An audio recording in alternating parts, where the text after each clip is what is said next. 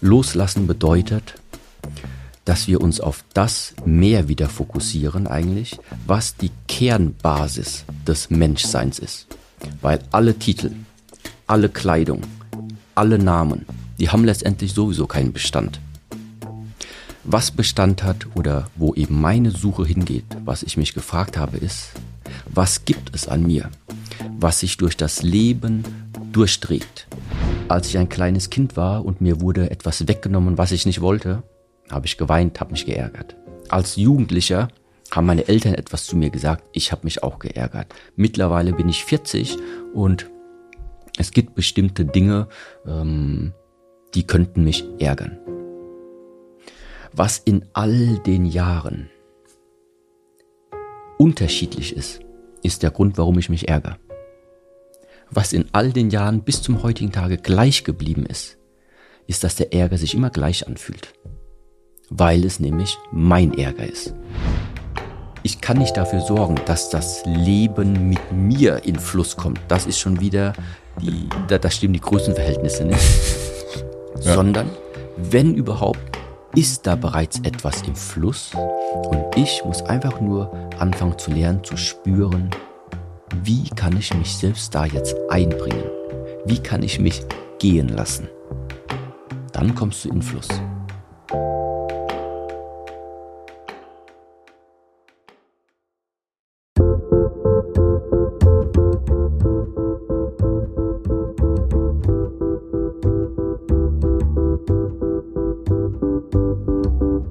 Willkommen im Hotel Matze, dem Interview-Podcast von Mit Vergnügen. Ich bin Matze Hisch und ich treffe mich hier mit Menschen, die mich interessieren und versuche herauszufinden, wie die so ticken. Mein heutiger Gast ist Shi Heng Yi. Shi Heng Yi ist Shaolin Kung Fu Meister und Gründer des Shaolin Temples Europe. Gerade ist sein Buch Shaolin Spirit Meistere dein Leben erschienen. Bei Shi Heng Yi geht es aber nicht nur um Kampfkunst.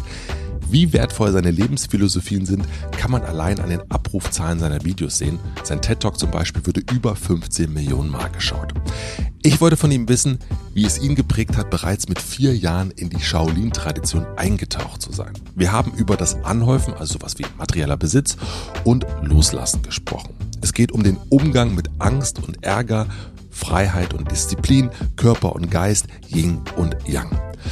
Unser Gespräch hat sich für mich so angefühlt wie eine ewig lange Meditation, vollgepackt mit Lebensweisheiten, die aber ganz und gar nicht aus der Zeit gefallen sind. Denn das kriegt Xingyi, finde ich, total gut hin, alte Traditionen in die neue Welt zu übersetzen. Ein Gespräch, das für mich sehr, sehr besonders war. Ich wünsche euch viel Vergnügen im Hotel Matze mit Shi Heng Yi. Du fängst dein Buch mit einer Frage an und du fragst, wo stehst du im Moment in deinem Leben? Jetzt sitzt du hier.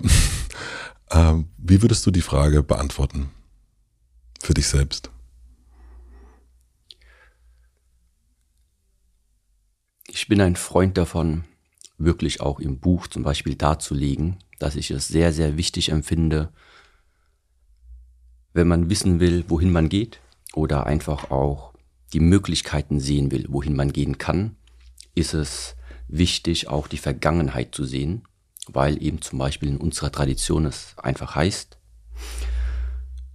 alles, was in der Vergangenheit passiert ist, die Manifestation davon ist halt unser gegenwärtiges Leben, weil so wie wir heutzutage sprechen, so wie ich mich heutzutage kleide, so wie das, was heutzutage verfügbar ist, das ist alles aus Taten und auch aus Gedanken entstanden, die in der Vergangenheit stattgefunden haben. Und dementsprechend ist eben dieser Status quo, den zu finden, ist etwas sehr Wichtiges. Bedeutet, ab und zu eben stehen zu bleiben und zu gucken, wo befinde ich mich gerade. Und jetzt, um auf deine Frage zurückzukommen.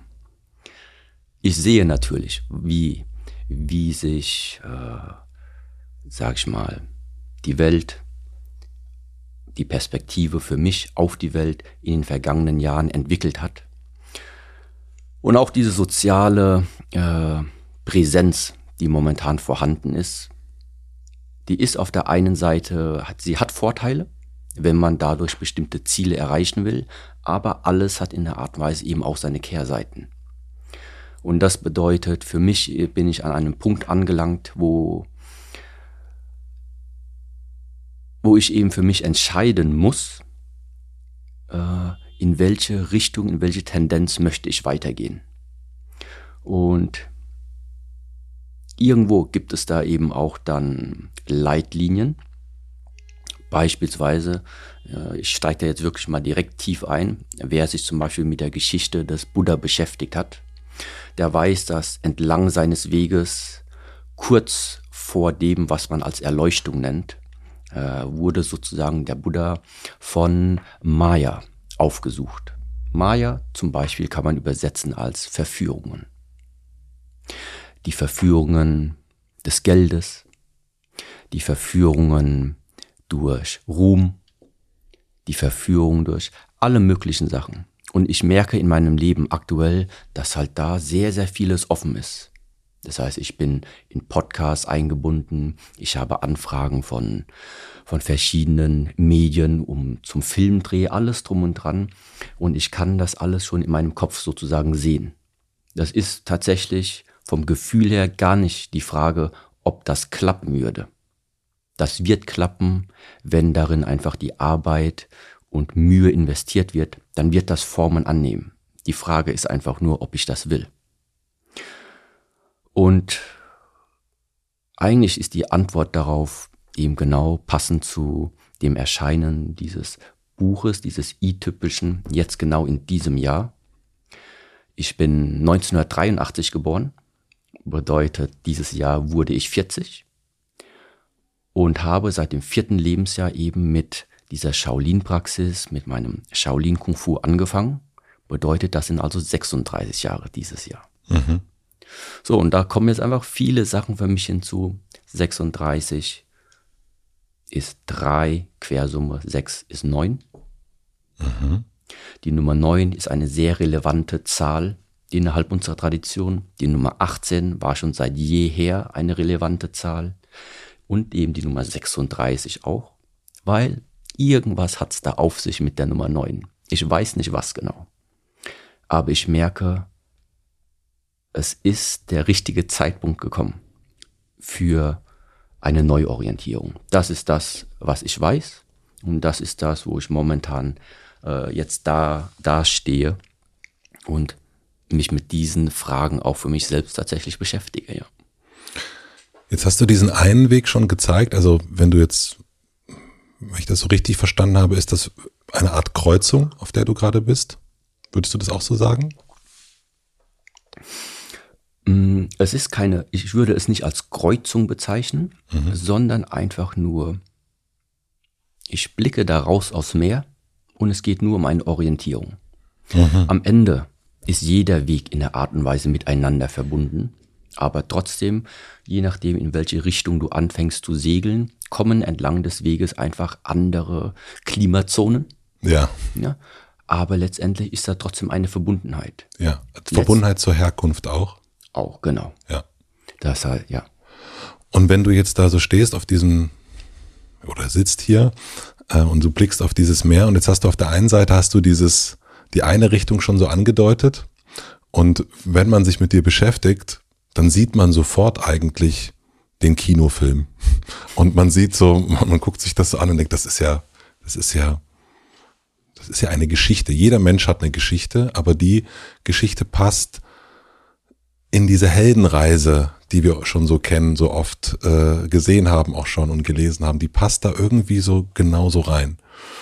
Mm, und den hast du ja schon mal so ein bisschen angedeutet. Da ist Ruhm, da ist Geld, da sind die Versuchungen. Und wie wäre eine andere Richtung? Ganz grundlegend, nicht nur auf mich bezogen, sehe ich in dieser ganzen Welt eigentlich zwei Grundausrichtungen. Seit jeher werden die Menschen geboren, erstmal sozusagen mit nichts und danach fängt es eben an, dass ein Aspektpunkt ist die Erziehung.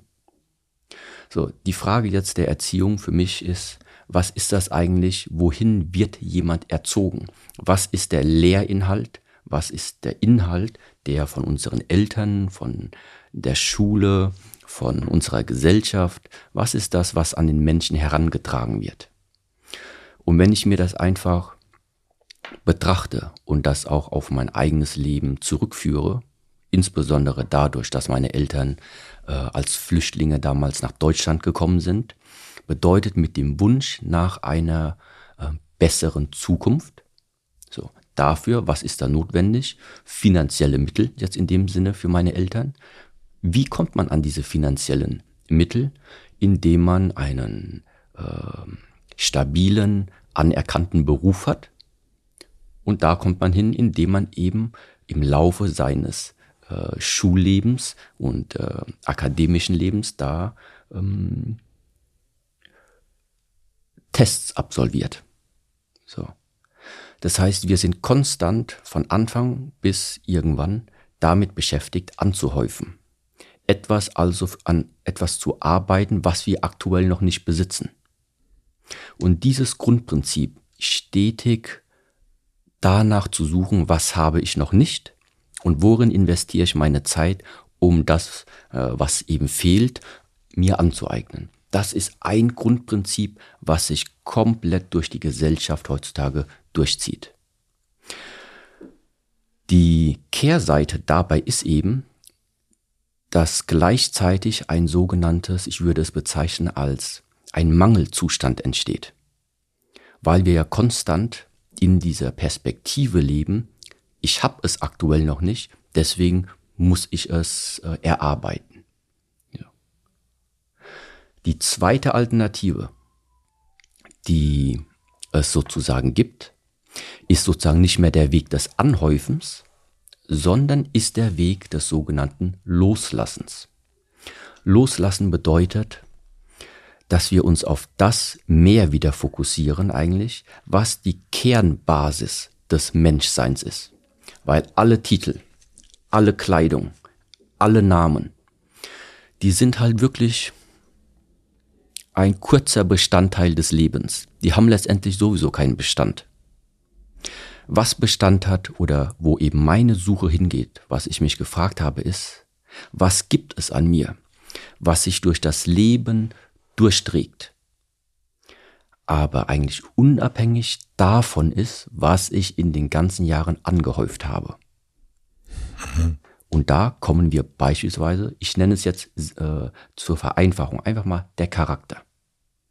Es gibt Menschen, da würde man sagen, der ist diszipliniert. Es ist ein dankbarer Mensch. Ja, es ist ein hilfsbereiter Mensch. Es ist ein loyaler Mensch. Das sind alles Dinge, die haben erstmal mit den Fähigkeiten gar nichts zu tun, was der kann, ob der Ingenieur ist oder nicht. Aber genau diese Werte, die wir eben auch unter anderem als Tugenden kennen. Ich denke, das ist eine Art und Weise, sich selbst zu sehen und da wirklich etwas Beständiges aufzubauen, was komplett frei davon ist, dass du da etwas anhäufst sondern du versuchst einfach nur etwas, was du bereits besitzt, als Mensch besitzt, zu kultivieren. Das ist ähnlich wie, wir haben überall kleine, äh, kleine unscheinbare Steinchen sitzen. Mhm. Und wenn wir da aber Mühe drin investieren, wird aus demselben Stein irgendwann eben der Diamant. Das heißt, dieses Polieren, dieses Glätten, dieses Kultivieren, das ist letztendlich der zweite Weg. Das heißt einmal die Anhäufung und einmal das Lösen von Äußerlichkeiten, sage ich mal, und mehr erstmal den inneren Charakter, das Menschsein wieder hervorzubringen. Was ich gelesen habe über dich, über deine Kindheit, und du hast es selber auch so genannt, du hast dich als introvertiert bezeichnet. Und jetzt ist ja etwas passiert, dass ein introvertierter Mensch in dem, wie er lebt, in die Öffentlichkeit kommt und ist plötzlich ausgesetzt den, der, einer sozialen Präsenz, die er auch selbst gewählt hat.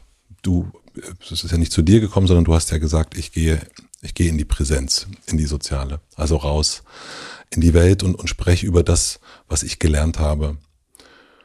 Und mich würde interessieren, was es ist, was dich jetzt, was du, also du bist ja ein sehr starker Mensch, ein trainierter Mensch, ein achtsamer Mensch. Und merkst du, dass diese soziale Präsenz gegen deine Natur geht? Gegen deine introvertierte Natur? Okay. Die Natur ist für mich, dass wir momentan 10 Uhr morgens haben. Und wenn ich rausschaue, sehe ich eben, das, was wir als Morgen bezeichnen, ist gekennzeichnet erstmal dadurch, dass die Sonne eben gerade scheint und dass äh, die Lichtverhältnisse anders sind. Mhm. Die Natur ist auch für mich, dass in einigen Stunden heute Abend ähm, die Lichtverhältnisse dunkel sind. Das heißt, die Nacht, der Abend tritt ein, ist trotzdem die Natur für mich. Ja. Bedeutet, warum ich das so erwähne. Introvertiert extrovertiert ist für mich in dem Sinne erstmal keine Trennung. Die stehen nicht in, in Gegensatz zueinander. Es ist wie Tag und Nacht, also es ist beides ergänzend. Ja. Und manchmal gibt es eben einen Zyklus, eine Phase, da ist es natürlicherweise so, dass da man vielleicht introvertiert ist und dann kommt eventuell ein Zyklus im Leben, wo es notwendig wird, dass man jetzt bisschen nach außen strebt in meiner Kindheit und in meiner Jugend und während der Schulzeit. Das ist eben diese Zeit, wo ich erwähnt habe, dass ich schon sagen würde, ich war introvertiert. Das hat sich in dem Sinne geäußert, wenn wir zum Beispiel in äh, Kaiserslautern in der, am Schulhof standen. Jeder hatte halt immer so seine Grüppchen und jeder hatte sich unterhalten. Ich stand meistens auch bei den Gruppen dabei. Aber ich habe mich eben nie dazu geäußert weil es für mich einfach interessant war, mal zu beobachten, über was unterhalten sich eigentlich meine Mitschüler. Was sind die Themen? Was ist das, was in den Menschen, in den Jugendlichen da schon im Kopf vorangeht? Das heißt, ich war da einfach im Beobachtungsmodus und habe zugehört. Bedeutet aber ja nicht, dass ich währenddessen nicht meine eigenen Gedanken gehabt habe. Ich habe sie einfach nur nicht geäußert, weil ich ganz bewusst gesagt habe, ich will erst mal wissen, äh, was, worum geht's, was ist den anderen wichtig? Ja, weil meine Welt kannte ich. Ich wollte wissen, wie sieht die Welt der anderen aus? Und dass jetzt zwischenzeitlich diese Präsenz eben vorhanden ist, ähm, ich würde nicht sagen, ich habe mir das ausgesucht, sondern äh, ich denke, das war ein beidseitiges Ereignis. Mhm. Bedeutet, ich war oder bin im Besitz von einigen Ansichten. Aber wenn mich niemand danach fragt, was die Ansichten sind, bin ich eigentlich auch kein Mensch, der dann jemandem aufzwängt, was ich denke. So. Und wie das tatsächlich entstanden ist, diese, dieses Ganze ich komme aus der Welt der Praxis, ich komme aus der Welt des Shaolin Kung Fu, bedeutet, es geht um Praxis, es geht um Training, ganz simpel um Liegestütze, um zu lernen, wie schlage ich korrekt, wie trete ich korrekt, wie nutze ich meinen Körper, um möglichst, ich sag mal, energieeffizient äh, eine Technik umzusetzen. So, das ist das, womit ich mich eigentlich hauptsächlich beschäftige. Irgendwann aber kam, war es eben so weit, dass ich auch Schüler hatte, die dann lernen wollten, wie macht man das korrekt.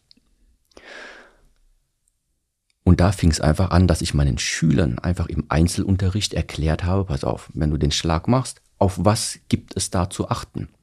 Wie versuche ich jetzt einem Schüler beizubringen, dass der möglichst auf schnellem Weg, ohne viele Umwege, von dem Erfahrungsschatz profitieren kann, durch den ich bereits gegangen bin bedeutet, ich musste viel ausprobieren. Äh, sehr, sehr viele Bereiche habe ich mir immer selbst angeeignet durch Trial and Error. Das ist äh, mein Leben, meine Art und Weise zu lernen. So. Und teilweise war es dann eben so, dass wenn ich gesagt habe, okay, pass auf, du achtest auf deine, beim, beim Schlag. Bevor Kraft durch einen Schlag nach außen dringen kann.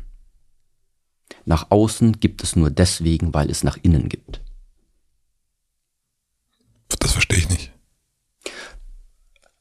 Allein der Begriff raus, mhm. den gibt es nur deswegen, weil es als Alternative auch eine rein gibt. Ja. Mhm. Kraft nach außen zu tragen, funktioniert nur dann, wenn auch irgendwo Kraft reinkommt. Okay, ja, jetzt verstehe ich. Den Körper zu öffnen, zu offen zu sein, funktioniert auch nur dann in Harmonie, wenn es vorher einen Zustand gibt, der durch Geschlossenheit gekennzeichnet ist. Und so fing das an. So fing das an, dass aus einem Schlag so eine ganze Erklärungsphilosophie dahinter mhm. kam, wie ich das aber dann auch tatsächlich äh, im, im Leben sehe. Und wenn mich dann jemand weitergefragt hat, ja, wie kommst du auf diese Sachen? Ich bin nicht drauf gekommen. Ich habe es nur beobachtet. Ich beobachte es jeden Tag wie unseren Herzschlag, das Blut anzusaugen und das Blut zu pumpen, das Einatmen und das Ausatmen, den Tag und die Nacht. Das ist kein Konstrukt von mir.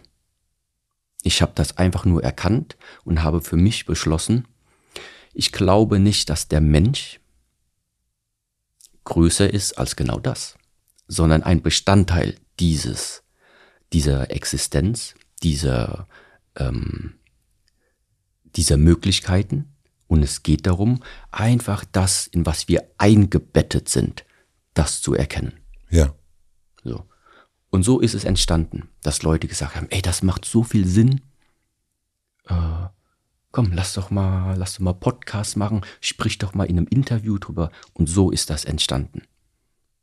Und dann kam eben dieser, dieser Anklang eines Tages ähm, 2011 bin ich ja nach den Studien wieder zurück nach Otterberg. Schon mit der Idee, dass ich eigentlich die Kampfkunst weitergeben möchte an Menschen. Das war so diese Hauptidee. Also im Grunde eine Kampfkunstschule, wenn man so will. Genau. Ja. ja.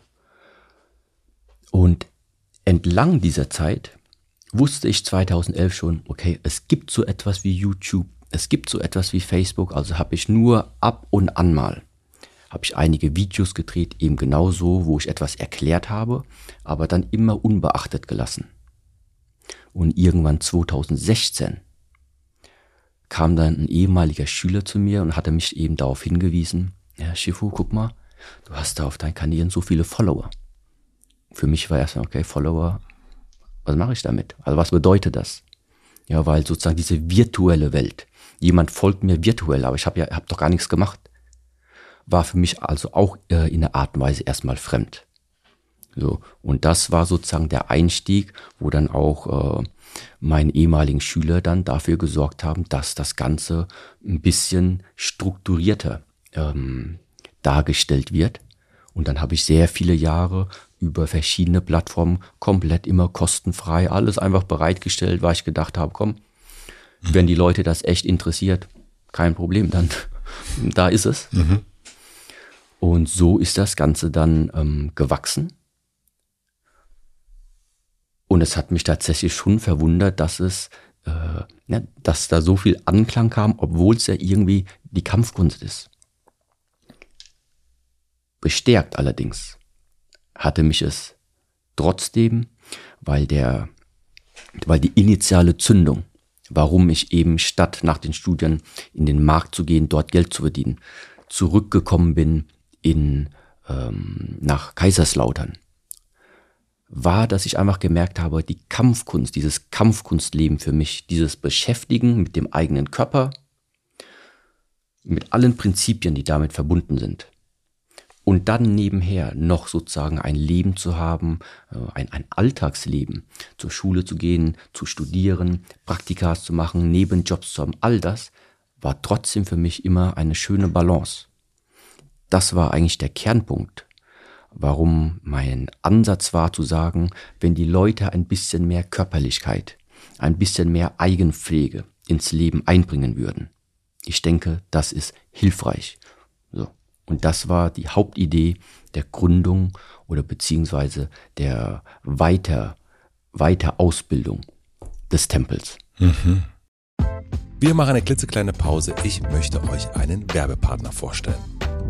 Mein heutiger Werbepartner ist Rewe. Ich war letztens ziemlich gemein zu meinen Podcast-Kollegen hier. Wir standen nämlich vorm Rewe-Markt und ich habe gewettet, dass ich innerhalb von 10 Minuten wieder raus bin und meinen kompletten Wocheneinkauf erledigt habe. Das wollten sie mir nicht glauben. Ich habe 11 Euro gewettet und 11 Euro gewonnen, denn sie wussten nicht, dass es den Rewe Abholservice gibt. Das ist mein Lifehack. Es ist super praktisch. Unter rewe.de slash Abholservice bestelle ich alles, was ich brauche online und kann schon drei Stunden später im Rewe-Markt auf dem Weg nach Hause oder oder zur Mittagspause fertig verpackt abholen.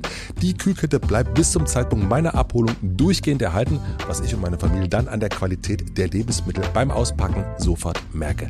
Auch der Bezahlvorgang ist super einfach und dann gibt es noch einen weiteren Hack, um Zeit einzusparen. Entweder zahle ich meine Einkäufe direkt bei der Bestellung online und bin wirklich in Rekordzeit wieder raus aus dem Supermarkt oder ich zahle vor Ort im Rewe-Markt meines Vertrauens und kann mir dabei sogar Bargeld abheben lassen. Das wird mir dann einfach zusammen mit dem Einkauf übergeben und ich spare damit nochmal einen Gang zum nächsten Bankautomaten, also noch mehr Zeit. Sehr, sehr empfehlenswert. Die Wette mit meinen Kollegen habe ich natürlich gewonnen. Sehr, sehr schön. Und das Geheimnis dann natürlich verraten, damit dieser kleine Lifehack nicht nur für mich übrig bleibt. Und ihr könnt das jetzt auch machen. Den Link findet ihr wie immer in meinem Linktree in den Shownotes. Vielen Dank an Rewe für die Unterstützung dieser Folge. Und nun zurück zur Folge. Es ist so faszinierend, finde ich, dass du stehst mit der Tradition, du hast erst gezeigt, diese beiden Wege. Und du stehst ja für diesen, für diesen einen Weg, der nicht für das Anhäufen steht. Und deswegen schauen so viele Menschen zu. Und deswegen hören so viele Menschen zu, wenn du etwas sagst, weil sie sich danach sehnen. Und gleichzeitig erlebst du jetzt aber, du hast erst von Erziehung gesprochen, das hat ja auch was mit Ziehen zu tun. Gleichzeitig siehst du wahrscheinlich jetzt auch diesen anderen Weg viel besser, kann ich mir vorstellen.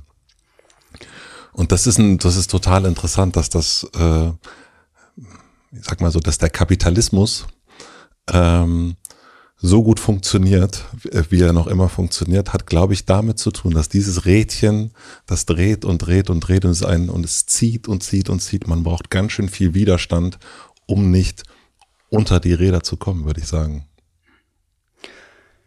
Dieses Drehen war wirklich ein, ein sehr, sehr schönes Bild. Warum? Weil es auch sozusagen aus unserer Tradition, ich sag's mal so, es gibt das Rad des Lebens, ja das dreht kontinuierlich weiter.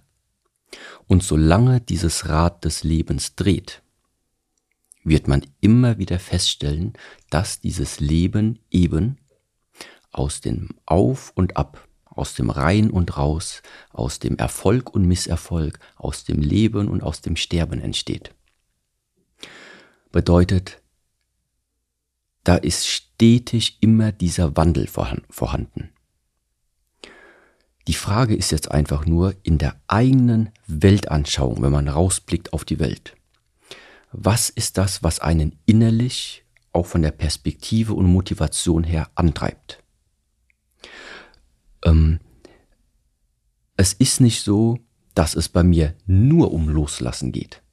Nur dieser Loslassen-Teil ist etwas, was in der heutigen Gesellschaft nicht genügend Beachtung findet. Den Teil mit der Anhäufung, den Teil mit höher, weiter, besser, schneller, den kennen wir.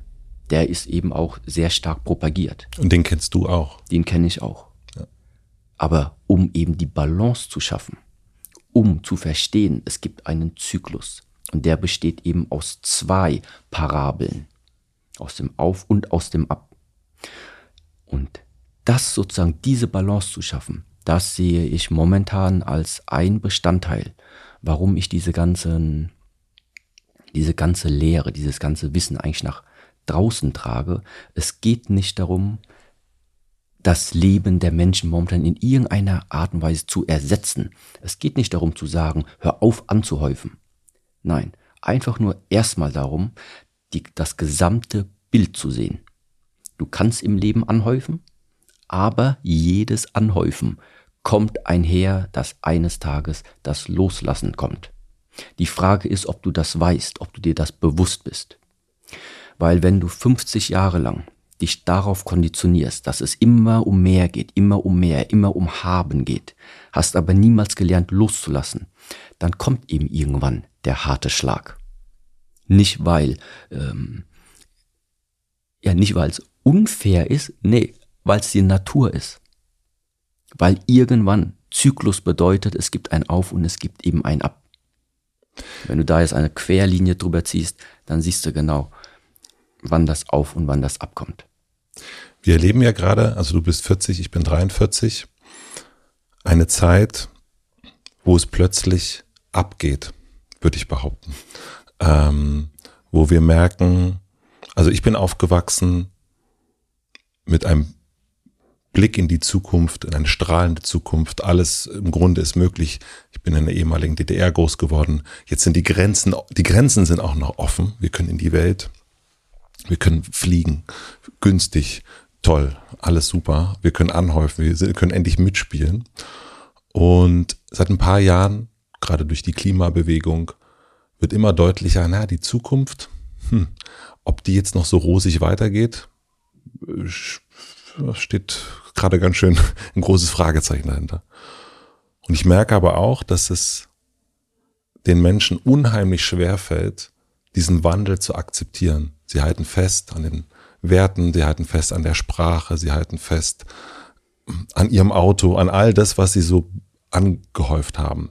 Weil das Bild natürlich ist, ich möchte das nicht loslassen. Ich möchte das nicht verlieren was ich habe. Jetzt habe ich so lange gearbeitet, dass ich das alles habe und jetzt soll ich mich plötzlich einschränken.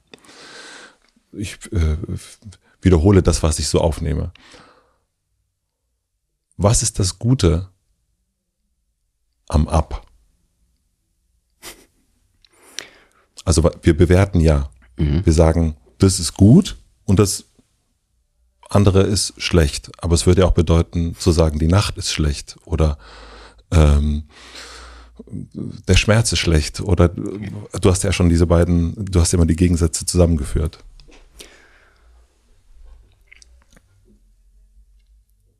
Gut und schlecht, das ist eben etwas Subjektives. Fangen wir vielleicht da mal kurz an. Das Ab ist notwendig. Genauso wie es notwendig ist, wenn ich kein Wasser jetzt mehr trinken will aber dieses Glas Wasser wäre bereits komplett vollgefüllt bis hier oben. Ich kann nichts Neues in dieses Glas füllen, solange ich nicht dieses, diesen Becher entleert habe. Das ist ein Prinzip, das hat nichts mit Glauben zu tun, sondern einfach nur mit Beobachtung. So ähnlich ist es eben, wenn ich bereits mit einer fixen Vorstellung, egal wo ich hingehe, wenn ich bereits etwas in meinen Gedanken als Ideen, als Konzepte, als Annahmen, als Erwartungshaltung habe, dann ist es sehr schwierig, dass neue Dinge ins Leben treten. Hm. Ja. Also ich stelle mir vor, ich habe, ich habe, unterbreche dich kurz, also meine Zukunft, die ist sozusagen, ich denke, wie, wie das Wasser, da ist schon alles drin, ähm, dass mein Urlaub, mein Flug Richtung Malediven, das Auto, alles das, was ich so haben will, weil ich mir das verdient habe. Und das ist schon im, in diesem Becher drin. Und das steht jetzt schon so da. Meinst du das so? Habe ich das richtig verstanden? Es ist ein Teil davon, mhm. aber es ist noch sehr viel weitgreifender. Okay, ich sag's so. Egal welche Vorstellung und Erwartung ich von meinem eigenen Leben habe. Das ist meine Erwartungshaltung. Die kommt von mir als Individuum. Mhm. Meine Frage wäre einfach, wieso sollten acht Milliarden Menschen diese ganze Erde, das ganze Universum, egal wie viele Galaxien wir haben, wieso sollte dieses riesengroße Konstrukt auch nur irgendein Interesse haben, meine Erwartungshaltung des Lebens zu erfüllen. Für mich sage ich, das macht keinen Sinn. Also dann, dann müsste ich wirklich an Größenwahn leiden. Die Alternative ist also zu sagen, okay, dieses Ganze wurde alles erschaffen. Die Möglichkeiten, die wir uns heutzutage bedienen können, das ist alles mit der Zeit entstanden. Bedeutet, da ist irgendeine sehr, sehr große Kraft und Macht vorhanden.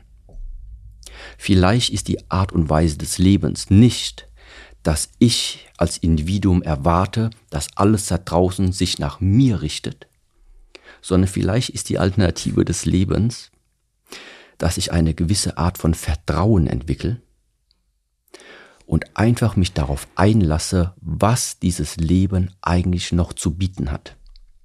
Und das kann ich eben nur in dem Moment erfahren, indem ich aufhöre, mich an, an Dinge zu, zu haften, die einfach nur kurzzeitig diese Befriedigung bringen.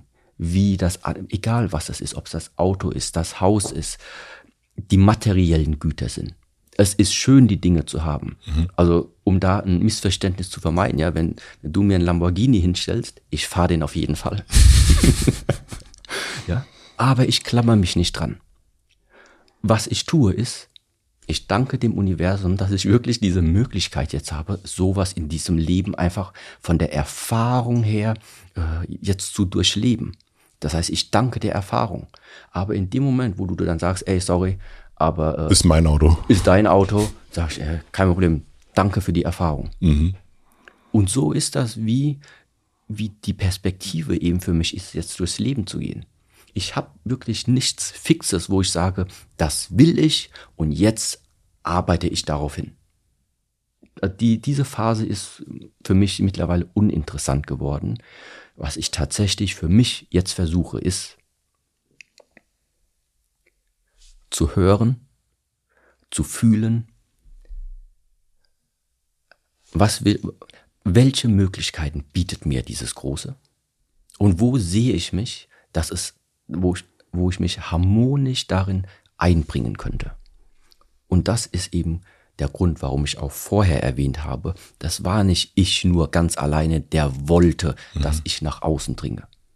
Aber ich habe für mich äh, erkannt, es ist der richtige Zeitpunkt, es ist hilfreich, es macht Sinn, ich habe die Fähigkeiten dazu, passt.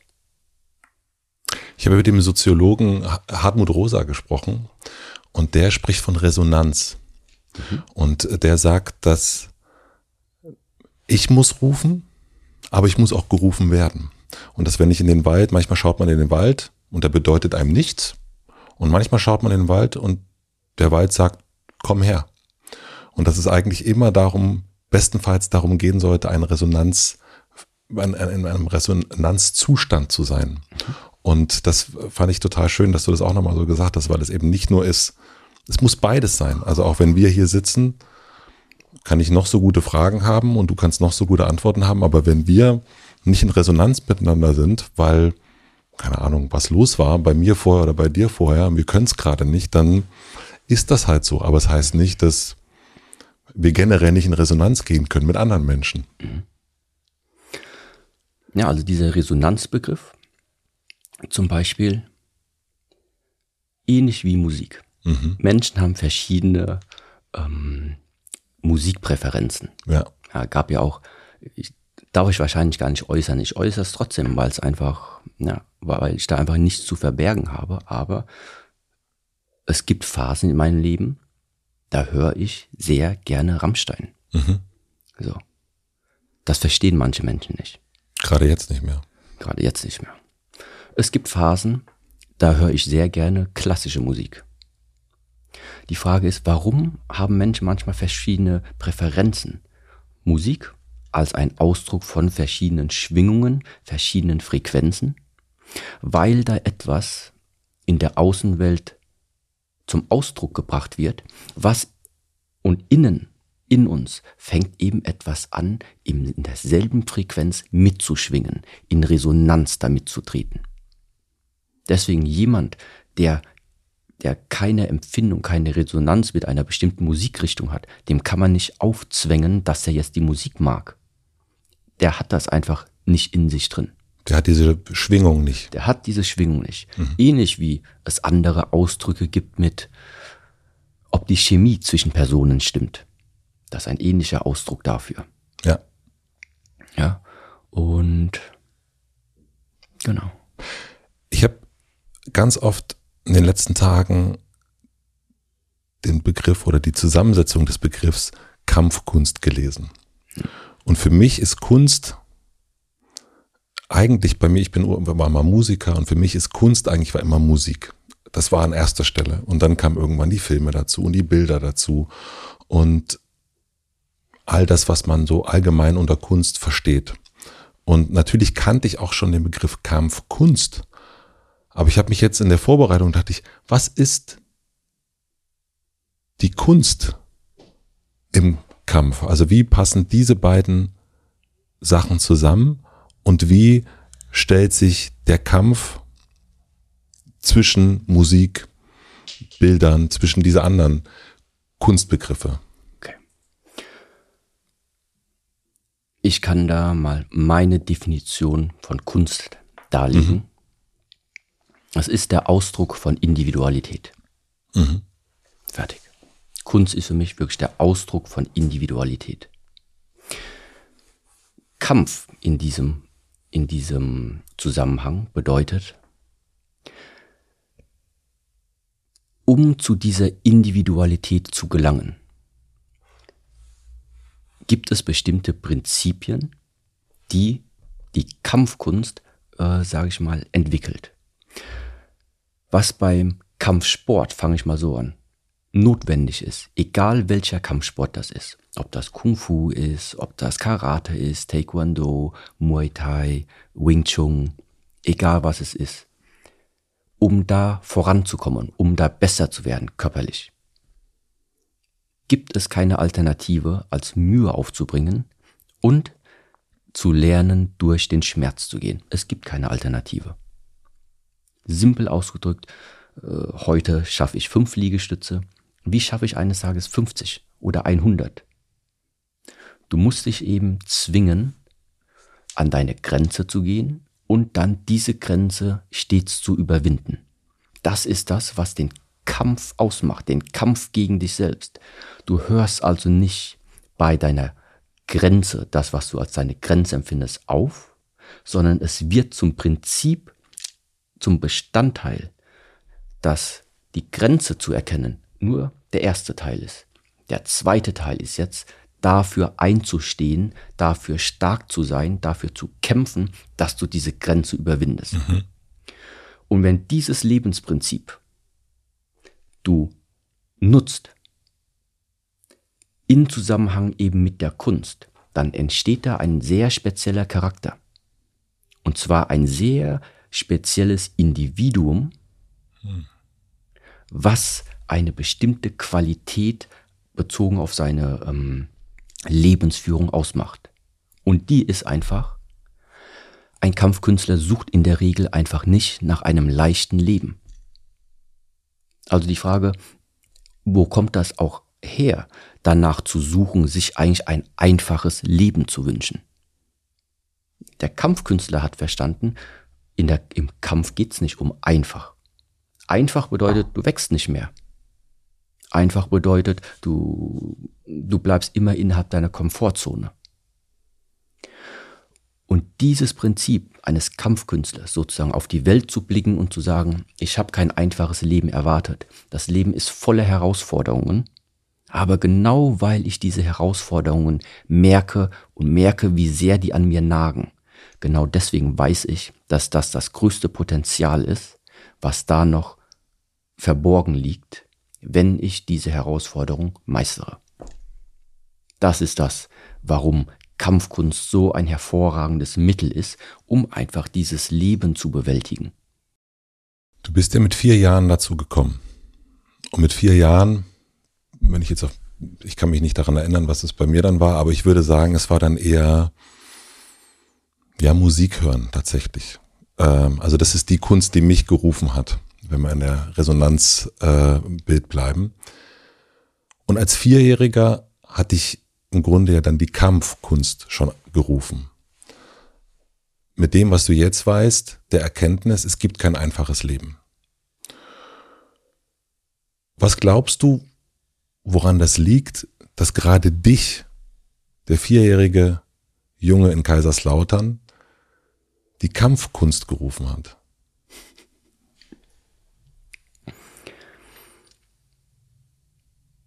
in sehr vielen, äh, in sehr vielen ja, vorigen Interviews habe ich ja schon dargelegt sozusagen, dass mein Vater der eigentliche Grund war, der entschieden hatte, so als Vierjähriger gehst du jetzt dieses, diese Kampfkunst praktizieren. Ja, das ist Erziehung.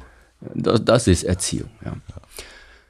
Dass ich dann tatsächlich dabei geblieben bin, würde ich auch sagen, war Erziehung. Und zwar in dem Sinne, dass man als kleiner asiatischer Junge seinem Vater einfach nicht widerspricht. Mhm. Also es war gar keine Alternative zu sagen, das will ich nicht, das mache ich nicht. Ja. Und dass dann vielleicht zur selben Zeit, dass zur selben Zeit ich selbst aber Interesse dann daran gefunden habe, dass es mir vielleicht dann auch zeitweise mal Spaß gemacht hat. Das kann sein, dass das von mir kommt, aber ich denke, da ist einfach sehr, sehr vieles in, zu dem Zeitpunkt, also 1987 zusammengekommen. Also ich bin, ich ist es sehr schwierig für mich zu beantworten, ob das jetzt, ob die Kampfkunst mich gerufen hat, ob mein Vater mich da reingebracht hat. Ich denke, das war zum rechten Zeitpunkt, am rechten Ort, in der, in der richtigen Stadt, egal wie man das jetzt nennen mag. Da sind viele Elemente zusammengekommen, die haben mit dem einzelnen Wunsch eines Individuums, glaube ich, nicht mehr viel zu tun. Dann bist du ja aber irgendwann diesen in Anführungsstrichen normalen Weg gegangen. Du hast studiert, ähm, du hast die Abschlüsse gemacht, du hast aber auch eine Zeit gehabt, äh, da warst du in Rumänien, hast äh, die dunkle Seite der Macht äh, kennengelernt, Drogen, Autos, äh, Schlägereien. Und dann warst du ja dann schon ein junger Erwachsener.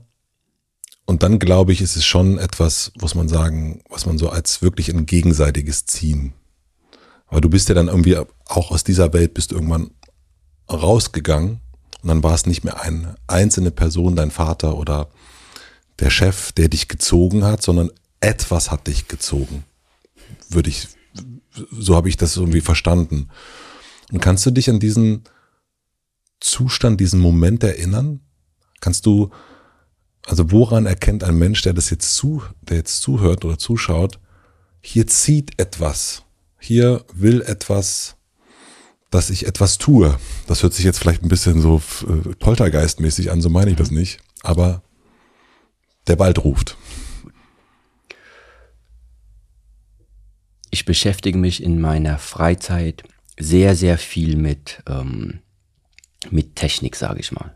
Ich bin auch einfach äh, irgendwie so ein, so ein technikaffiner Mensch. Ja, du schraubst gern, ne? Zum Beispiel. Ja. Bedeutet, dass beim Schrauben, da ist nicht viel Philosophie dabei. Das ist sehr rational. Das ist, ich arbeite sauber, also kommt da auch eine saubere Arbeit raus.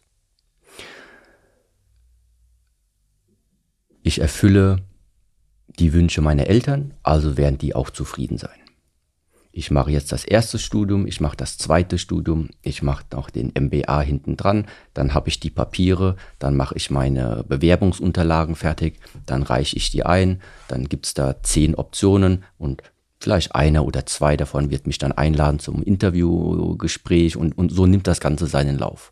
Das war tatsächlich die Art und Weise, wie ich bis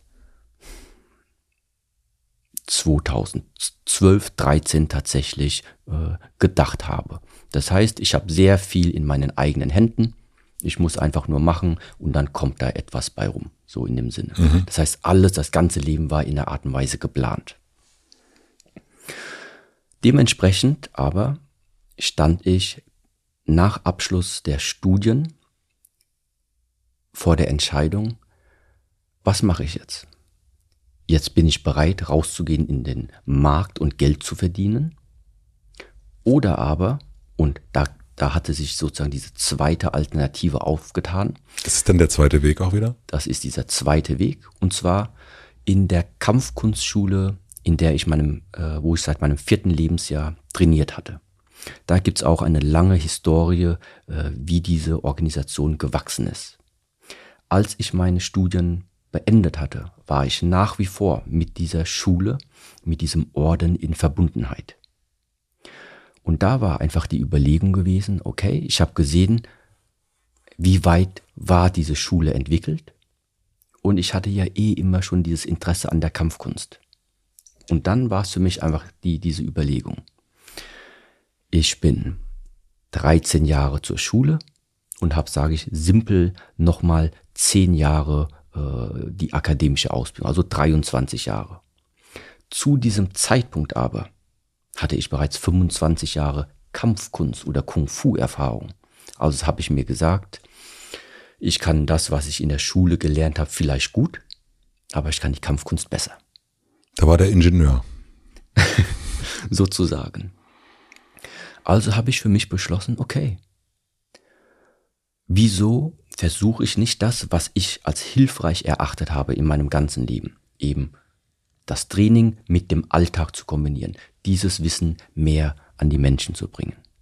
Und zwar auf Basis von der Organisation, die eh schon da bestanden hat. Dazu kam dann mein Charakter, dass ich mir gedacht habe, ich möchte nicht meine Lebenszeit darin investieren, ein Produkt oder eine Dienstleistung, irgendwelch, äh, irgendwas in die Welt zu tragen, was ich nicht als hilfreich und sinnvoll erachte. Für mich kann man zwei Dinge in die Welt tragen, ein Produkt oder eine Dienstleistung. Produkte, solange es nicht meine Produkte sind, will ich nicht vermarkten, will ich nicht verkaufen. Und Dienstleistungen wäre sozusagen eine Möglichkeit, aber was ist es, was ich da äh, verkaufen soll? Äh, Versicherung habe ich keine Lust. Mhm. So. Also blieb eben nur der Weg, so, ich mache mein eigenes. Ich, ich muss meinen eigenen Weg gehen.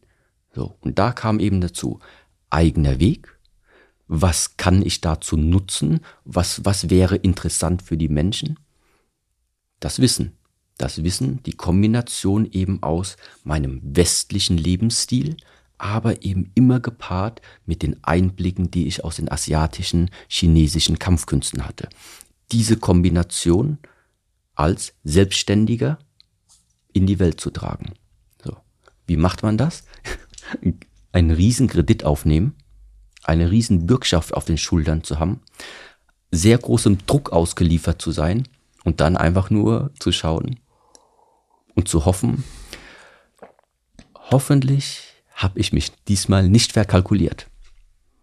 Und das war der Anfang sozusagen, warum ich dann diesen Lebensweg oder diesen Schritt gewagt habe, sozusagen wieder zurückzukommen nach den Studien nach Kaiserslautern und ähm, diesen Tempel, diesen Orden weiter aufzubauen. Da gibt es noch mehr Elemente, die dazukommen. Zum Beispiel, wir sind ja momentan in Berlin.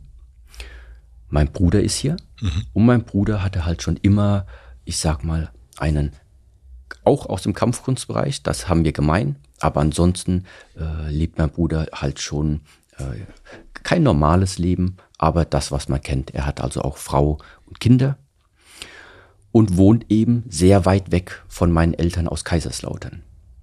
Die nächste Überlegung bei mir war, dass ich gesagt habe, wer weiß, wie lange die Eltern noch leben. Und wenn mal irgendetwas sein sollte, Vater stürzt, Mutter stürzt, dann ist mein Bruder einfach zu weit weg, um schnell reagieren zu können.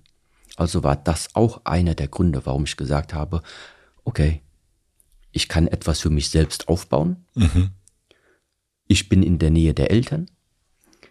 Ich bin in der Stadt, die mir eigentlich auch gut gefällt. Das heißt, diese ganze Konstellation war zu dem Zeitpunkt, als ich die Entscheidung getroffen habe, die fand ich, hat Sinn gemacht. Das heißt, nach wie vor war für mich alles rational. Ich konnte genau erklären, warum, wieso, weshalb, mhm. was sind meine Argumente, bumm, so. Was ich nicht wusste, ist, als ich dann zurückgekommen war nach Kaiserslautern. Ich war vielleicht ein Monat oder ein Monat oder zwei Monate war ich erst da und dann kam eben, ja, mehr oder minder aus heiterem Himmel kam dann die Diagnose für meinen Vater, dass er äh, Krebs hat. Und ja, ich mach's kurz. Und mm, nicht mal ein Jahr später war der Vater dann nicht mehr da. Bedeutet also, für mich habe ich mir irgendwann im Nachhinein, ist mir das dann einfach nochmal durch den Kopf gegangen und ich habe mir vor Augen geführt, wäre ich nach den Studien rausgegangen und hätte Geld verdient. Hätte ich also das letzte Lebensjahr mit meinem Vater gar nicht mehr erlebt. Und das wäre vermutlich der allererste, das allererste Ereignis gewesen in dem Leben, wo ich etwas vermutlich wirklich bereut hätte. Gut, dass es so nicht gekommen ist. Aber ich habe mich halt auch gefragt, aber ich wusste das ja zu dem Zeitpunkt, als ich die Entscheidung getroffen, ich wusste das ja gar nicht. Und da langsam kam dann für mich dieser, dieser Punkt, dass da einfach zu viele scheinbare Zufälle aufeinander getroffen sind, dass das keine Zufälle sein können für mich. Ich habe die nicht mehr als Zufälle gesehen.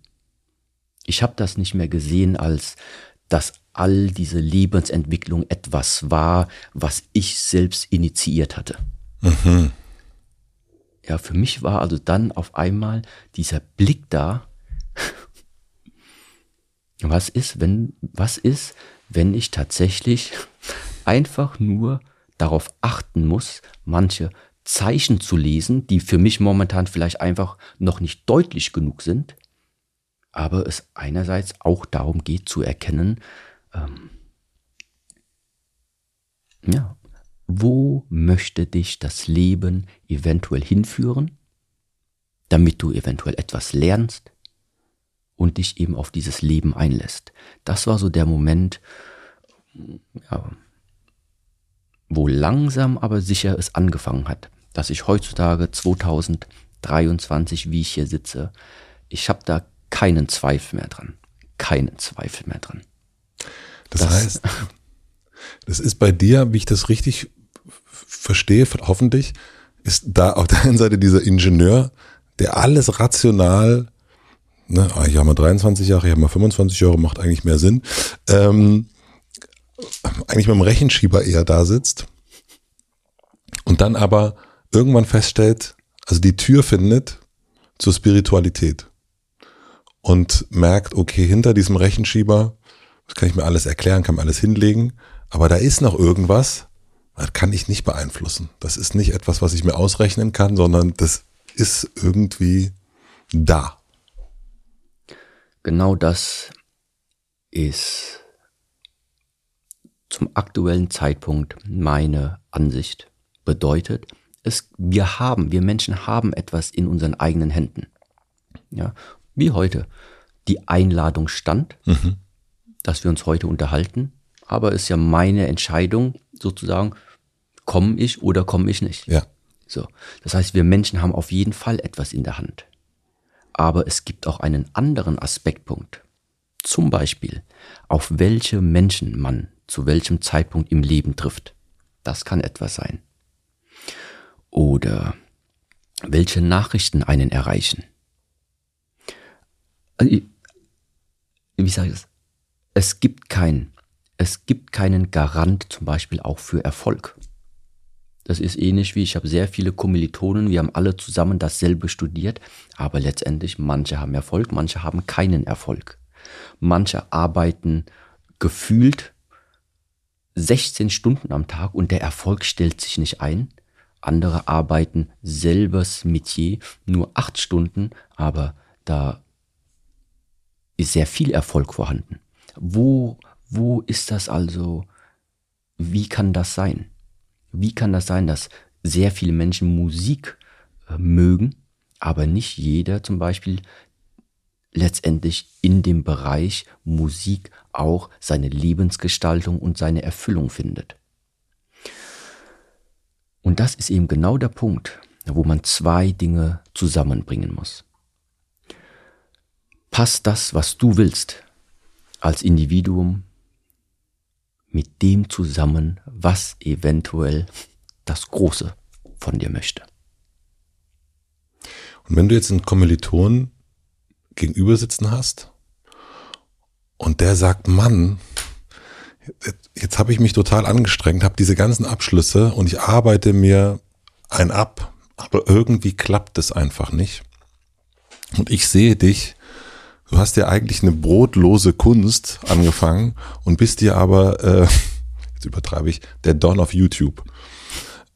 Mhm. Was sagst du dem dann? Und ich sage, was soll ich tun? Sag mir, was ich tun soll. Ich würde ihm tatsächlich dasselbe Gespräch, dieselbe Perspektive erstmal eröffnen, die ich versuche jetzt sozusagen ähm, hier zu eröffnen. Mhm.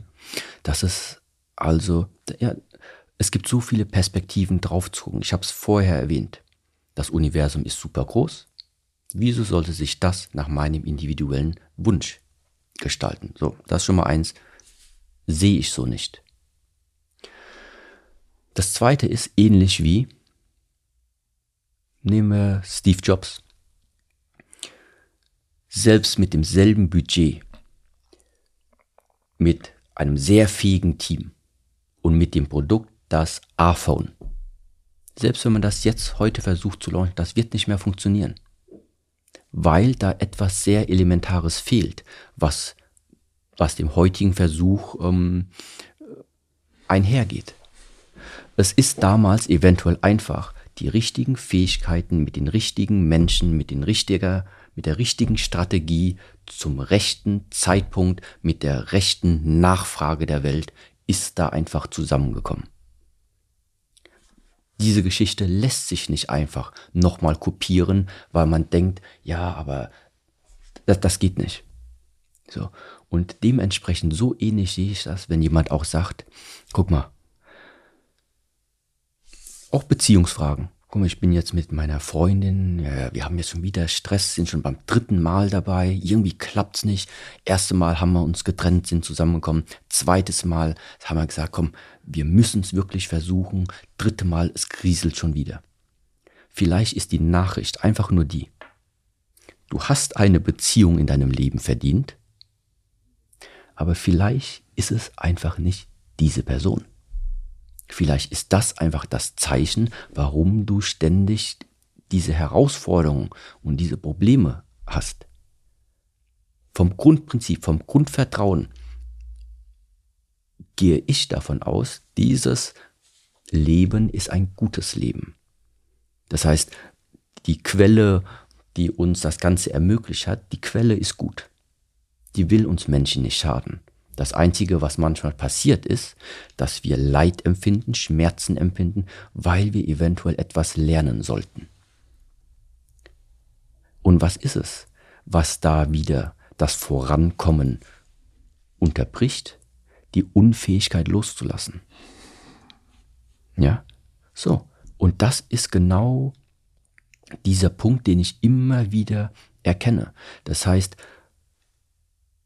wonach suche ich mir meine aktuellen wöchentlichen oder monatlichen, kurz-, mittelfristigen oder langfristigen Projekte nach, nach dem, was mich stört.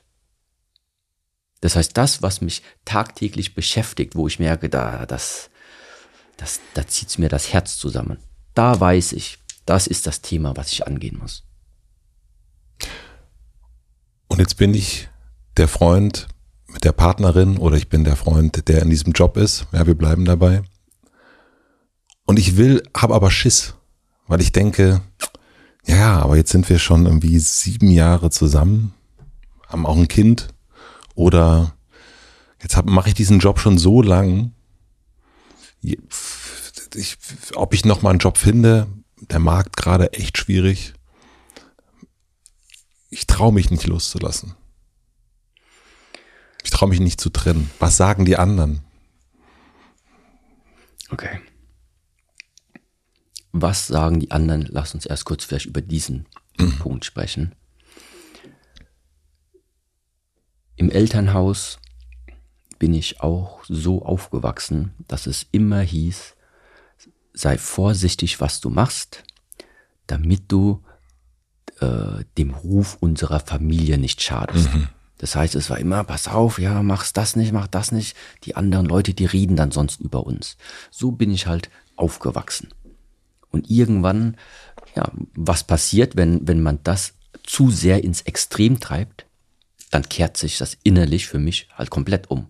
Bedeutet, was ich in mir entwickelt hatte, war dann irgendwann, dass ich zum kompletten, ähm, ist mir egal, was die anderen denken.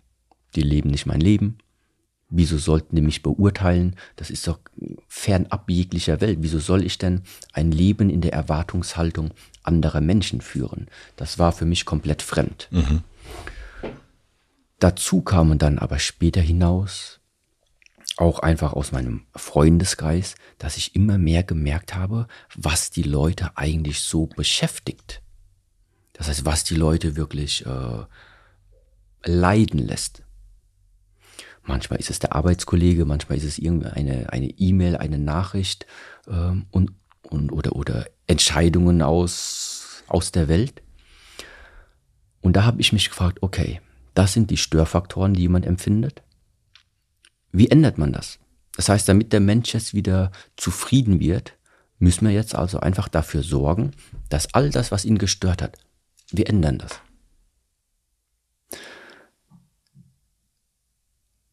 Aber klappt das? Ganz einfach. Mittlerweile hat jeder Mensch ja fast sein Handy.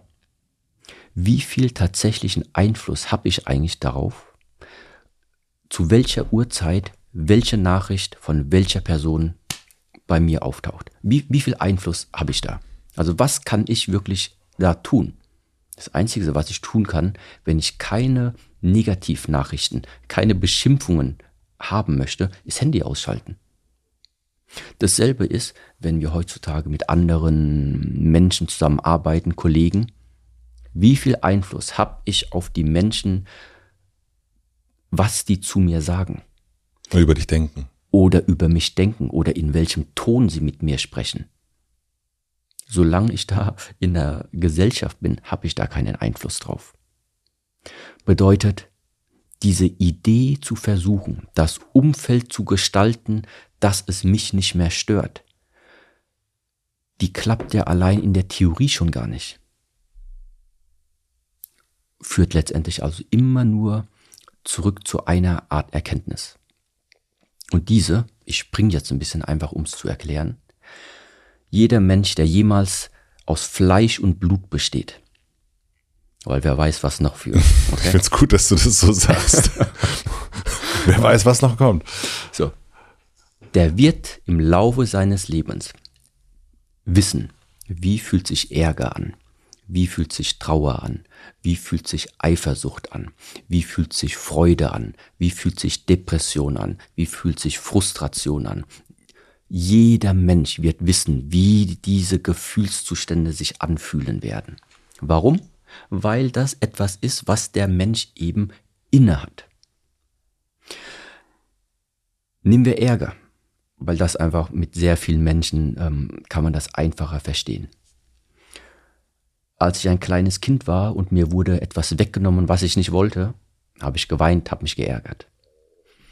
Während der Grundschule mh, hm, sind Dinge passiert, mir wurde mein Brot weggenommen, ich habe mich auch geärgert. Als Jugendlicher haben meine Eltern etwas zu mir gesagt, ich habe mich auch geärgert. Mittlerweile bin ich 40 und es gibt bestimmte Dinge, ähm, die könnten mich ärgern. Was in all den Jahren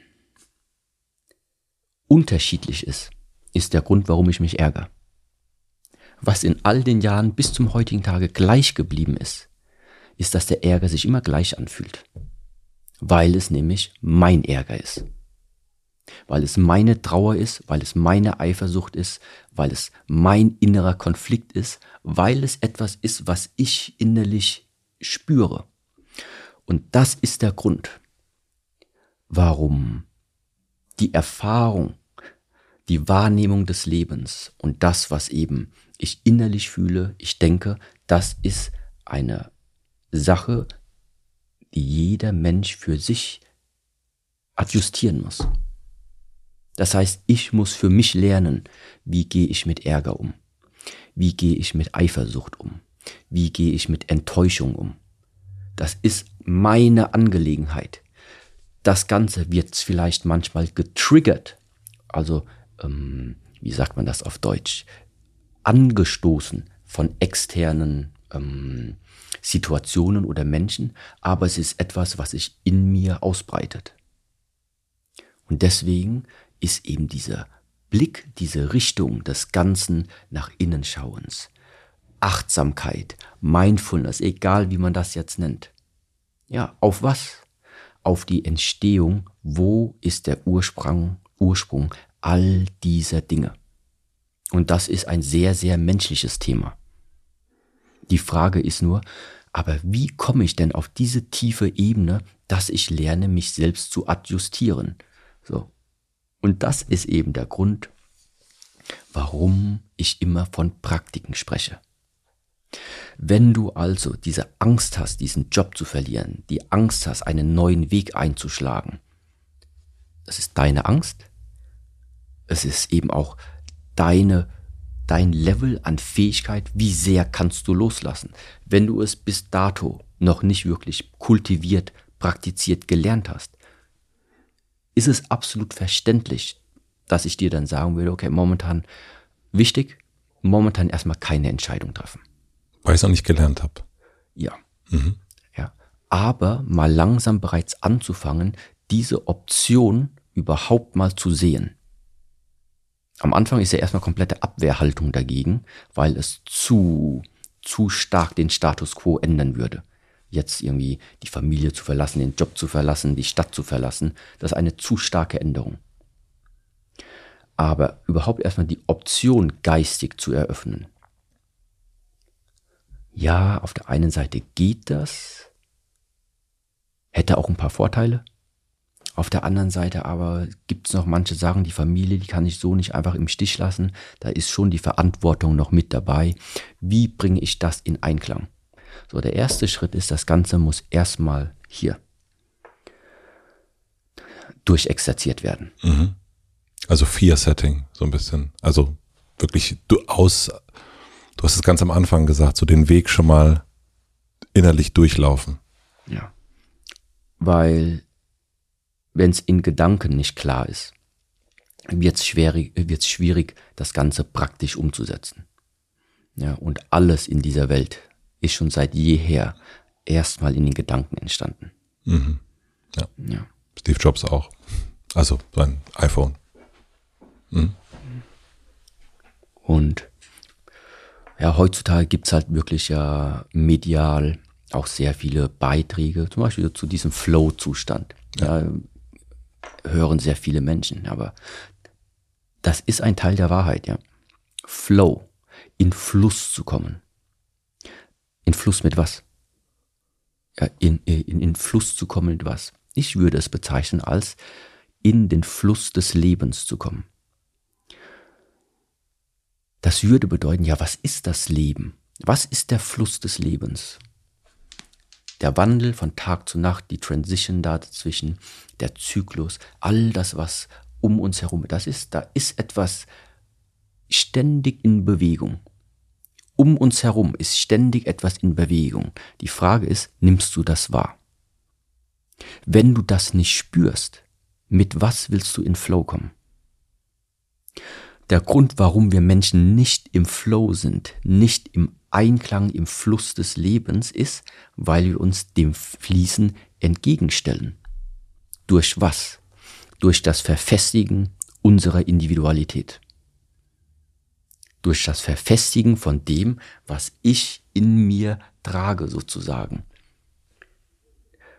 Ich kann nicht dafür sorgen, dass das Leben mit mir in Fluss kommt. Das ist schon wieder die, die Größen da, da stimmen die Größenverhältnisse nicht.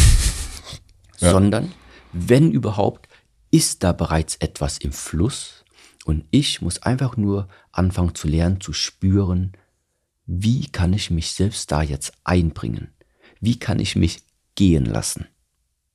Dann kommst du in Fluss. Das ist so ähnlich wie, wir haben tatsächlich den Fluss als, als Fluss, der fließt. Mhm.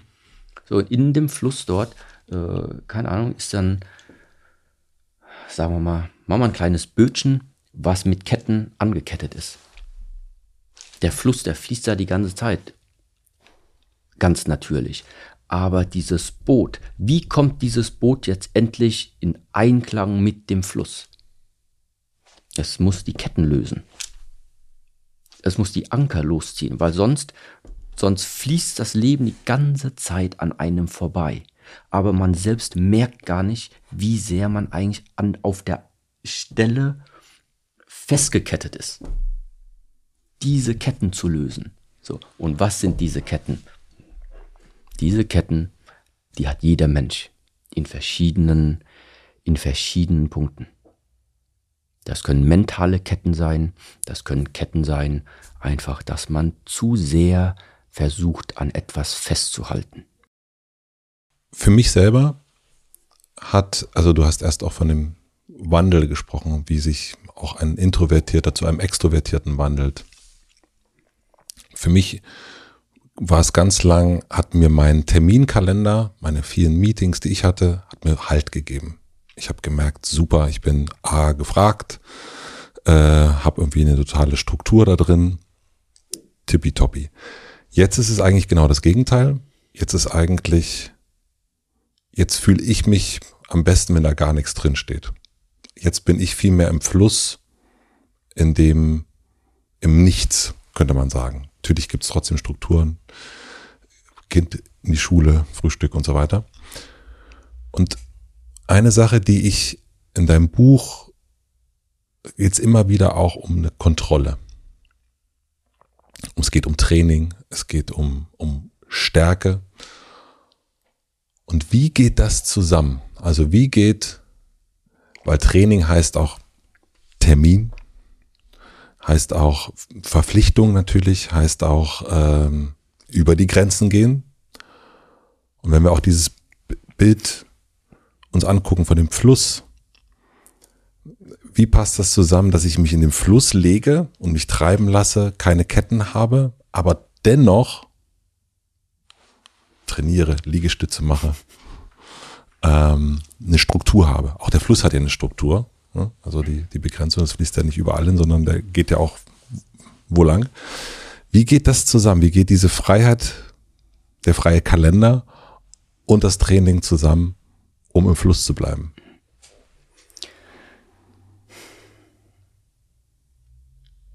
Seit Anfang des Gesprächs habe ich schon sehr oft eben immer diese zwei Seiten versucht zu erläutern. Das ist also augenscheinlich, das ist wichtig, augenscheinlich lässt sich diese Welt immer in zwei Perspektiven Minimum betrachten.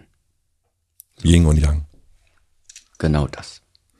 Wenn man aber sieht, wie dieses Symbol ursprünglich traditionell dargestellt ist, sieht man es niemals, dass entweder nur der eine Halbfisch oder der andere Halbfisch separat voneinander dargestellt werden. Mhm. Die Idee oder eine Ausdrucksform dieses Symbols ist eben, die beiden gehören zusammen. Die beiden gehören zusammen und sind eben in Koexistenz miteinander. Was das Ziel oder was hilfreich wäre zu wissen ist, man sagt, Yin und Yang haben eine Mutter. Die zwei, die kommen von irgendwoher. Die Mutter wird manchmal als Symbol einfach nur als ein Kreis dargestellt. Yin und Yang ist ja der schwarze-weiße mhm. Bereich und die Mutter davon ist einfach nur ein Kreis. Das Flussbett vielleicht. So, jetzt kann man sagen, dieser Kreis, für was soll der stehen? Man kann sagen, da ist nichts. Oder man sagt, da ist alles. In beiden Fällen, wenn da nichts ist, gibt es da auch nichts zu wollen. Hm. Und wenn da alles ist, gibt es da auch nichts zu wollen, weil hast du dann schon alles. Das heißt, rein von der ich fange erstmal rein philosophisch an. Rein von der Philosophie her bedeutet das also, wenn deine Weltansicht nicht mehr basierend ist auf Yin und Yang, bedeutet auf Trennung, auf Dualismus, auf Polarität. Wenn du es also irgendwie schaffst, in Gedanken immer aus der Mutter heraus zu denken, dann ist auch das weggefallen, was wir am Anfang als Mangel bezeichnet haben. Da gibt's nichts zu mangeln. Das Einzige, was dann es gibt, ist Erfahrung. Die reinste Form der Erfahrung ohne Wertung. Das ist erstmal ein Punkt, den ich jetzt vorausschicken will. Dass es also um dieses Zusammenbringen geht von Yin und Yang, um die gesamte Harmonie zu erschaffen. So.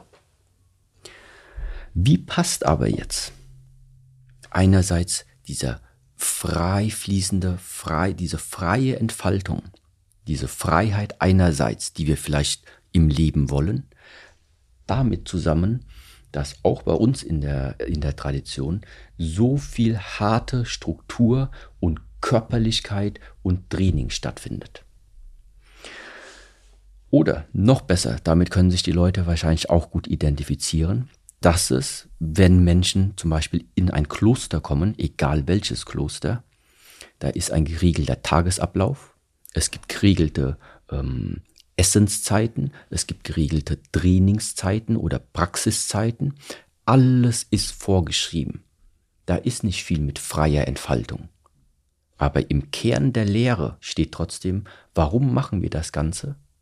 Weil wir zur inneren Freiheit wollen. So, das klingt jetzt erstmal sehr, sehr paradox. Aber was ist zum Beispiel dieser Freiheitsbegriff? Momentan 21. Jahrhundert.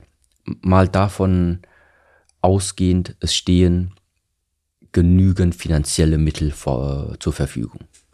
Da kannst du dir komplett aussuchen, zu welcher Uhrzeit stehst du auf, wo fliegst du hin, wie gestaltest du den Tag, mit welchen Leuten umgibst du dich, das lässt sich alles mehr oder minder frei gestalten.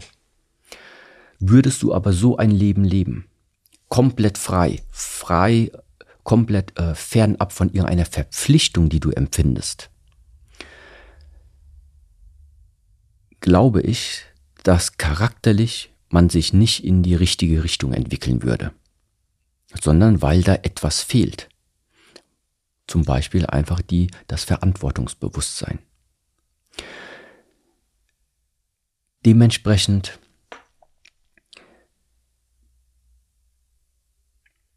diese Freiheit, die manche vielleicht dann im Sinn haben, die ist immer noch abhängig von ähm, Gegebenheiten. Du fühlst dich nur deswegen frei, weil dir momentan eben diese Möglichkeiten der freien Gestaltung, der eigenen freien Gestaltung, weil du das kannst. Im Leben ist es aber manchmal so, du kannst eben nicht alles frei gestalten. Es gibt am Tag dreimal Essen. Um 7 Uhr, um 13 Uhr und um 18 Uhr. Und wenn du zwischendrin Hunger hast, und im Kloster bist jetzt, dann ist die Nachricht, äh, sorry, durchhalten. Und wenn du bis zwei Uhr morgens wach warst im Kloster und um sechs Uhr wieder aufstehen musst, um Training zu machen, dann ist mir schon klar, dass du um sechs Uhr morgens sehr, sehr müde bist.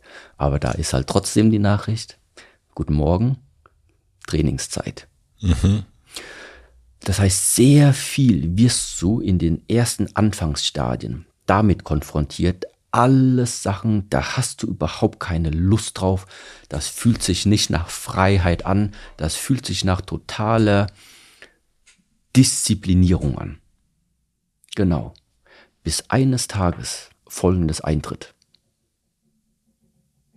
Es ist 6 Uhr morgens und du stehst einfach auf. Es gibt um 7 Uhr Frühstück. Du empfindest um 8 Uhr, 9 Uhr, 10 Uhr, weil du da trainiert hast, wieder Hunger. Aber dir macht das nichts aus. Weil du weißt, no, kein Problem, 13 Uhr gibt's das nächste Essen. Das heißt, was anfängt einzusetzen ist, dass du trotzdem anfängst, eine innere Freiheit zu verspüren, obwohl die Umstände anderes bei anderen Menschen hervorbringen würden. Und dann ist die wahrliche Freiheit eingetreten, und zwar die, die unabhängig geworden ist von den äußeren Umständen. Das ist der Grund, warum einerseits durch diese harte Klosterstruktur und Regeln, wie beim Militär eben, das Denken soll ausgesetzt werden. Ja, weil egal wie, du bist um 6 Uhr morgens müde, Egal wie viel du argumentierst, wie viel du in deinem Kopf drehst, ah, aber ich will jetzt noch länger schlafen mhm. und ich war doch gestern länger wach und warum verstehe. Es ist halt völlig irrelevant, Weil die Wahrheit wird sein, dass du um 6 Uhr wach bist und Training machst. Das wird die Wahrheit deines Lebens zu dem Zeitpunkt dort sein. Genauso, du kannst dich die ganze Zwischenzeit eben, wo es noch kein Essen gibt, sagen wir von 7 Uhr bis 13 Uhr zwischen, dann kannst du dir sagen, oh, ich habe Hunger und kannst danach suchen und kannst schauen, ja, wo versteckt sich etwas. Die Wahrheit wird sein, um 13 Uhr gibt es das nächste Essen. Und irgendwann kommst du eben zu der Einsicht, dieses ganze Denken und Denken und im Kopf herumdrehen ist alles einfach nur unnötig. Weil das, was tatsächlich stattfindet, ist die Praxis. Ist, da ist ein Unterschied zwischen dem, was du machst, wie du durchs Leben gehst und was du währenddessen so im Kopf immer wieder drehst und drehst. Ja, und abgesehen eben von dieser inneren Freiheit, was ist die nächste Erfahrung? dass du eben, es ist nicht sinnvoll, das Leben zu denken. Es ist nicht sinnvoll, das Leben zu denken. Das, man, man kann über das Leben vielleicht nachdenken, aber man kann das Leben nicht denken. Das macht keinen Sinn. Man kann das Leben nur erfahren. Und das ist so der Grund, warum dieses Paradox oftmals eintritt. Das heißt, ich will die Freiheit. Mit was beschäftige ich mich? Mit der harten Struktur, mit der harten Disziplin. Die zwei zusammen. Das ergibt eine Art von Einheit. Ich habe mentale Probleme, also nicht ich, ich meine die Sache mit dem Ärger, mit den Emotionen. Ja, das sind alles Elemente, die würde ich bezeichnen als formlose Elemente. Mhm. Wenn ich dir sage, zeig mir mal deinen Ärger. Zeig mir mal deine Eifersucht.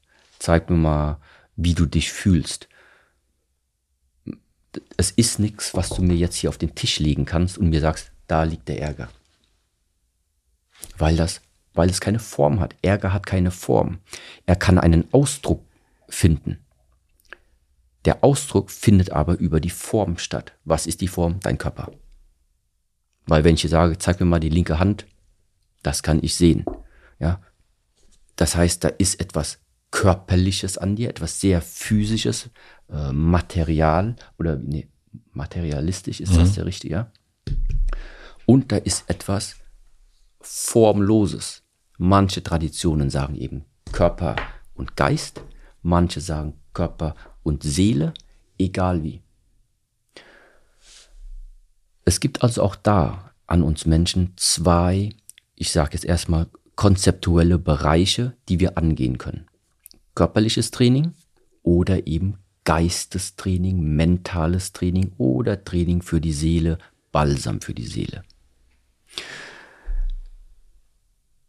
Dieser Ansatz, den ich auch versuche darzulegen in dem Buch, ist folgender. Es ist sehr schwierig, über etwas zu reden, was man nicht sieht. Es ist sehr schwierig, über etwas zu, etwas zu adjustieren, etwas versuchen zu verändern, wenn man nicht weiß, wo ist das, wo sitzt das, wo ist das lokalisiert. Und daher gibt es eben diesen Ansatz, in dem Moment, wo ich meinen Körper nutze, und anfange tiefer in den Körper mit der Achtsamkeit zu dringen. Bedeutet, heute schaust du in den Spiegel und siehst einfach nur, ah, okay, da stehe ich jetzt, das bin ich. Das ist aber sehr oberflächlich. Trainierst du länger die Kampfkünste und beschäftigst dich mehr mit dem Körper, wirst du feststellen, dieser Körper besteht auch aus Haut, aus Muskeln, aus Sehnen, aus äh, verschiedenen Bändern, aus den Knochen, aus den Organen, aus den Gefäßen, aus den Nervenbahnen. Das heißt, je mehr du anfängst, dich mit dem, mit dem Körperlichen zu beschäftigen, desto detaillierter wird trotzdem dein Bild, aus was besteht eigentlich dein Körper. Das heißt, du wirst sehr, sehr fein. Du wirst feiner mit dir selbst. Und diese Konditionierung, dieses Üben, feiner zu werden, feinfühliger zu werden, das ist die Eintrittskarte. Um in den Bereich zu kommen, der momentan einfach unsichtbar scheint, der scheinbar formlos scheint. Menschen versuchen ihren Geist zu ändern, ihre Gedanken zu ändern. Warum klappt das nicht?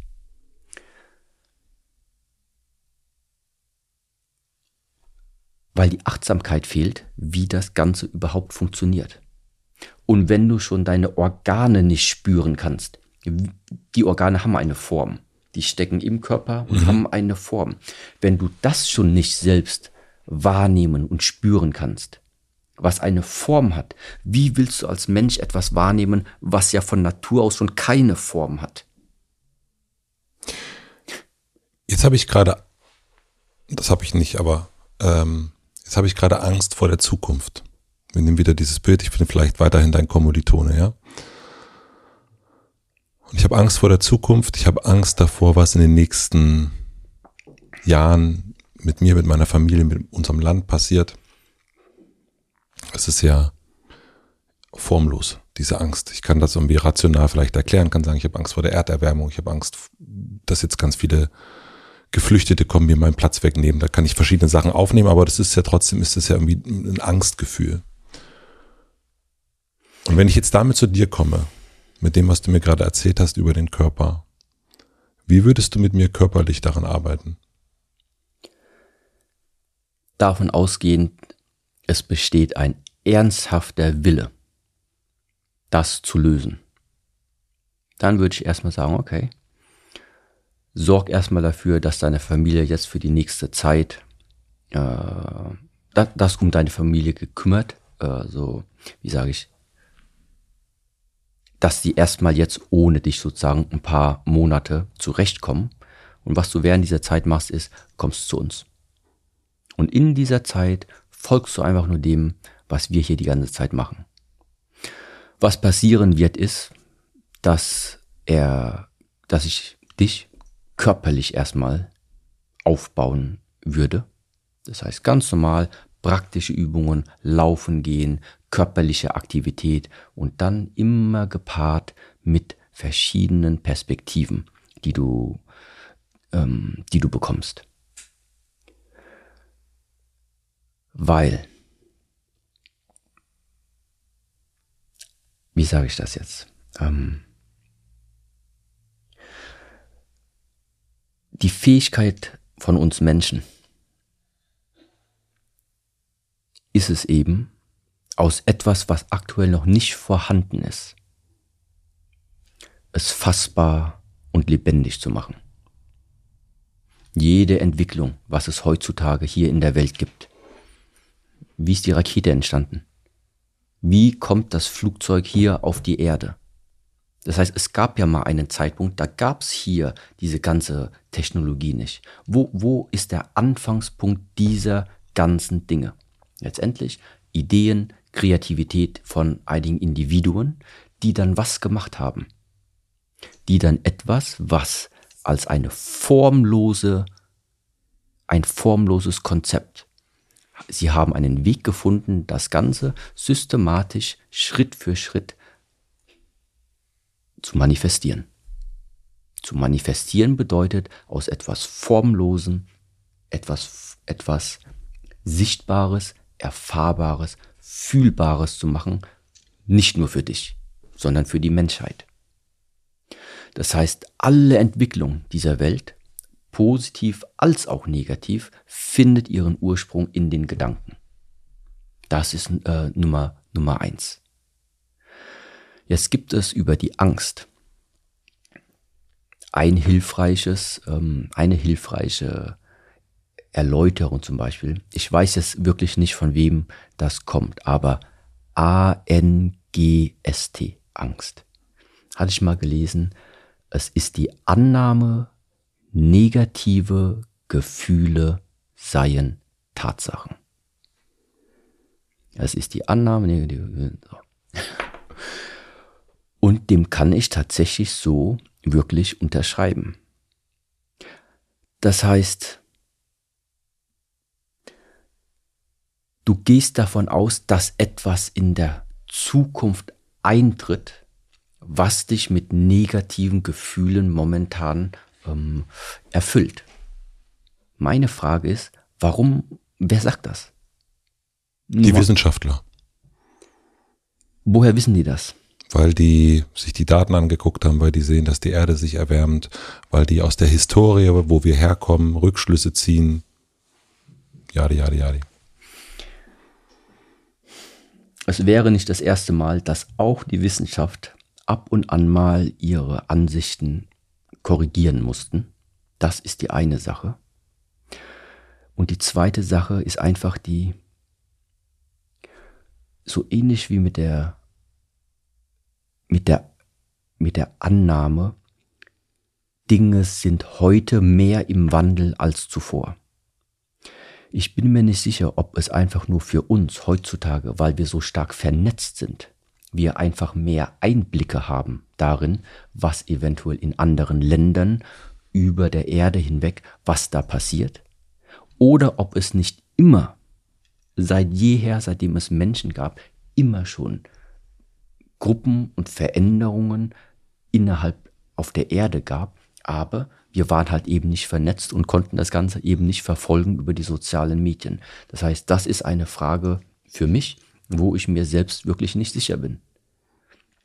Ob also dieses Gefühl, dass sich jetzt wir hier im Wandel sind und alles drum und dran, ob das nicht einfach nur, ich sage es jetzt ganz banal, sehr stark davon abhängig ist, was du konsumierst jeden Tag. Deswegen, für mich ganz persönlich, ähm, klar bin ich, sind wir präsent, aber wir sind eigentlich am Teilen. Von uns ist sehr, sind sehr wenige Menschen am Konsumieren, weil ich kenne meine Herausforderungen im Alltag. Und wenn ich in der Art und Weise etwas verändern kann, fange ich meistens im unmittelbaren Umfeld an, das besser zu gestalten. Bei dir selbst? Bei mir selbst, bei den Menschen, die um mich herum sind, in der Gemeinschaft, in der, ähm, in dem Verbund, in dem Bundesland, in der Stadt. Das ist dort, wo ich anfange, nach draußen zu gehen. Ja. Das ist so die erste Art und Weise, was ich selbst direkt dann nachvollziehen kann, weil ich es einfach als sehr, sehr schwierig empfinde, beidseitig.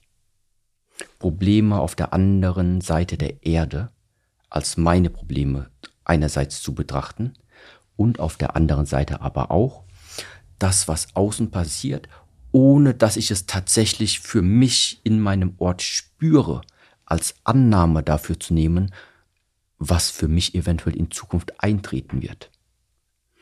So, um es auf den Punkt zu bringen. Die Angst bringt nichts. Es ist jetzt sehr, sehr schwierig. Aber die Angst bringt nichts. Die Angst ist etwas, die bindet mich einfach nur. Weil es gibt jetzt zwei Möglichkeiten, sagen wir einfach mal das, was die Ängste verursacht, wird eintreten. Dann ist es trotzdem besser, jetzt nicht in der Starre zu verweilen und das einfach weiter zu, zu kultivieren, sondern du weißt, das wird eintreten. Bleib ruhig und denk nach. Was willst du tun? Was ist dir wichtig? was kann auf keinen Fall, wie sag ich das, auf was willst du auf keinen Fall verzichten? Also mach dir deinen, mach dir deinen Kriegsplan. In diesem Sinne. Das ist das einzigste Sinnvolle, was in so einer Situation davon ausgehend, du weißt wirklich, das wird so kommen, was du machen kannst. Das ist genau der Punkt, den ich vorher erwähnt habe. Nicht das Leben zu denken. Die Taten werden dafür sorgen, was die Zukunft bringt. Die Art und Weise, was du jetzt in Bewegung setzt, das wird dafür sorgen, wo du dann stehst, wenn der Moment gekommen ist. Das heißt, die Aktion. Und das ist eben dieses Wichtige. Wir Menschen haben das geistige Potenzial, Dinge zu erschaffen, da da Raketen, die hochfliegen und dann wieder landen. Mit sowas fängt es schon an. Das ist schon beeindruckend. Oder egal, da gibt es ja so viele Bereiche, was der menschliche Geist kann. Was der menschliche Geist eben genauso kann, ist diese Angst zu schüren. Das ist dasselbe Element, ist dieselbe Quelle, ist derselbe Geist.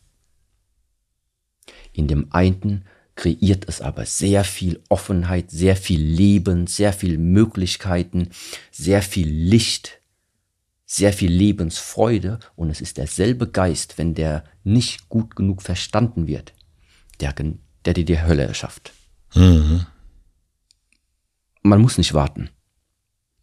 Bis, äh, man muss nicht warten bis zum Tag des letzten Gerichts. Manche haben ihre Hölle bereits jetzt hier auf Erden. Und die ist abhängig von was? Sehr stark eben von der Geisteshaltung. Und weil genau diese Art von Einsicht so enormst prägend und, und ja relevant ist für die Menschen. Warum? Weil die Körperlichkeit in der Gesellschaft verloren gegangen ist. Weil immer mehr Menschen einfach sitzen. Das heißt, körperlich passiert da nicht viel. Wo, wo geht die ganze Energie hin? Wo geht die körperliche Energie hin, wenn die durch den Körper nicht verwertet wird? Auf den Unterarm in meinem Fall. Die äußert sich in Gedankenbewegung. Hm. Die äußert sich in Denken. Das heißt, wir fangen an zu grübeln. Also überlegen. So, und dann kommt eben das Ganze, dass man anfängt, diese Welt durch die Gedanken zu kreieren. Und wenn man es halt nicht gänzlich, äh, wie sage ich mal, nicht wirklich gut durchdrungen hat, dann kann die Angst und diese Negativgefühle halt sehr stark dominieren. Würdest du sagen, weil wir immer von Yin und Yang oder du von Yin und Yang und Tag und Nacht auch sprichst, also diese Gegensätze, würdest du sagen, dass es in der Natur auch liegt, dass Menschen eher positiv und eher negativ sind? Also kommen wir, also ich kenne Menschen, denen, wo man sagen würde, boah, die haben eigentlich jetzt nach diesen Bewertungssystem, die haben gar nicht so viel. Und die sind wahnsinnig glücklich. Die lesen auch das, was ich lese, sind aber total zufrieden und schauen irgendwie, ja, das wird schon. Ich mache mir keinen Kopf.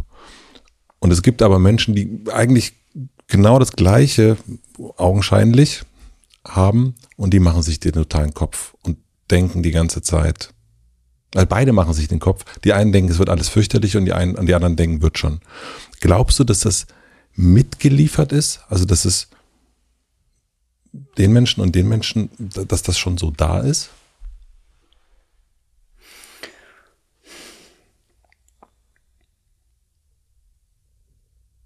Jeder, der sich mal im Spiegel betrachtet und einfach mal schaut äh, auf die eigene Nase, wie die aussieht, wird feststellen, dass das vermutlich dieselbe Nase ist und auch vielleicht dieselben Augen sind, die vor, sagen wir, zehn Generationen auch unsere Urgroßväter hatten.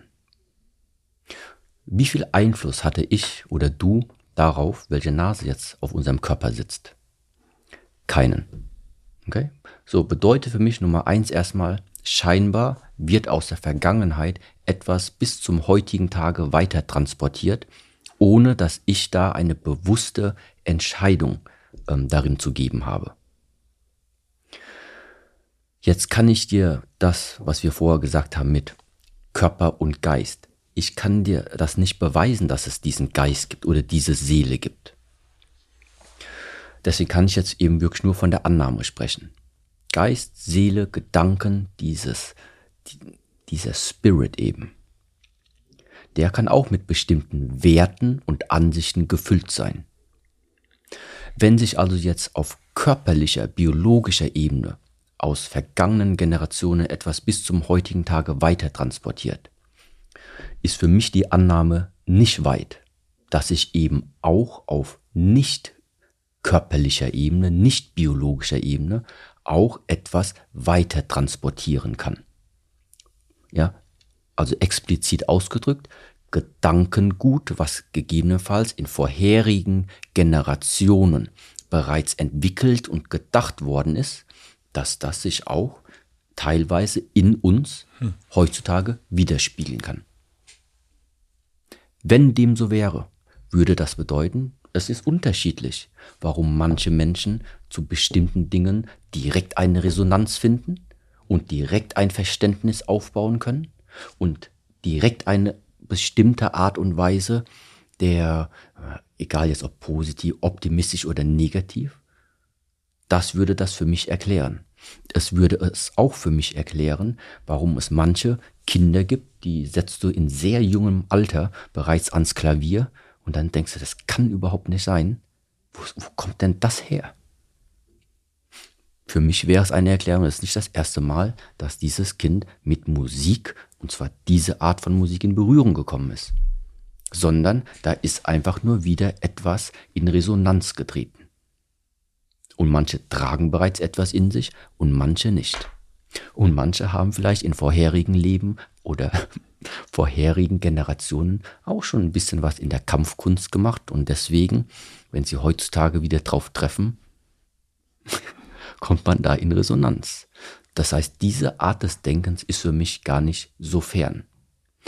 Hat dann aber auch zur Konsequenz, und das ist auch das, was mir eben genau diese Motivation gibt. Wenn ich also durch das, was ich in meiner jetzigen Generation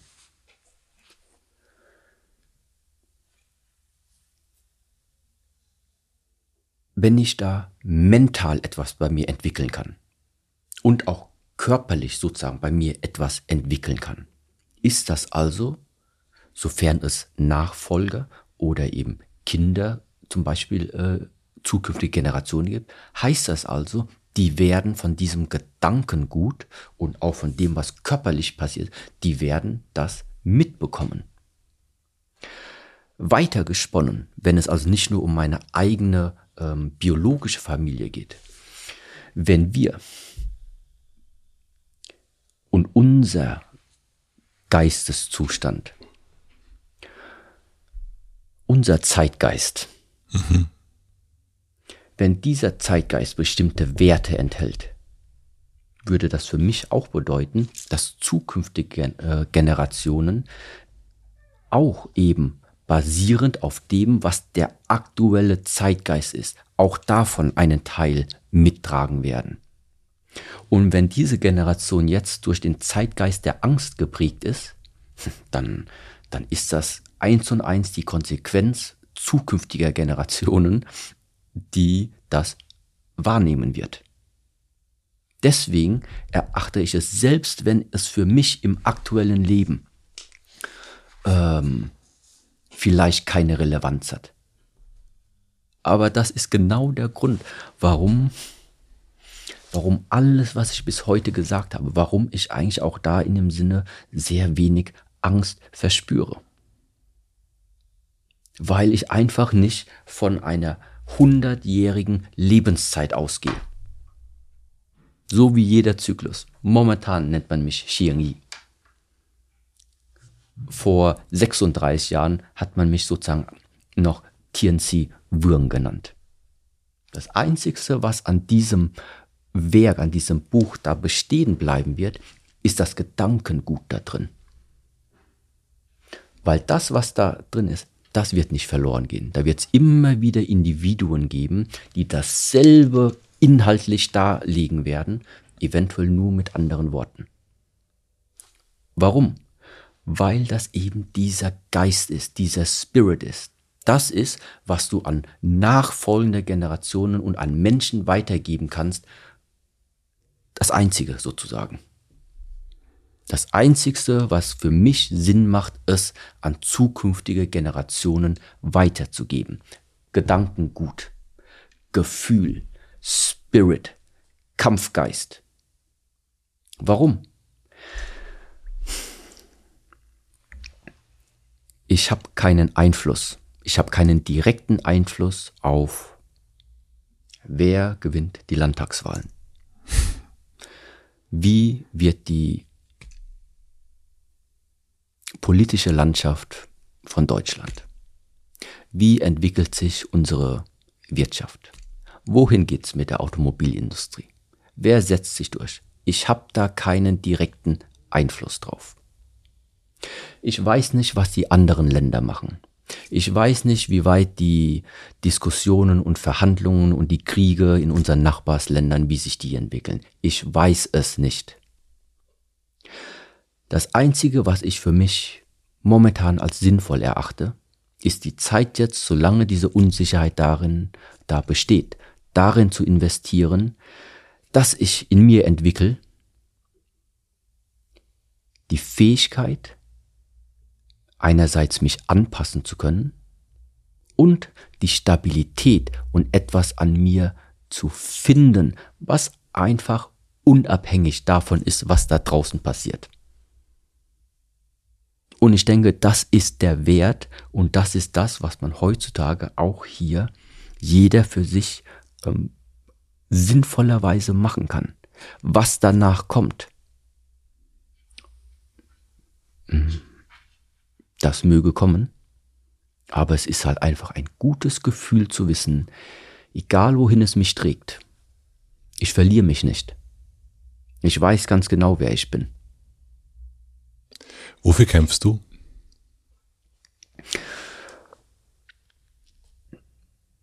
Dieser Name Yi, das heißt die dritte Silbe meines Namens, ähm, steht in im Chinesischen für Rechtschaffenheit.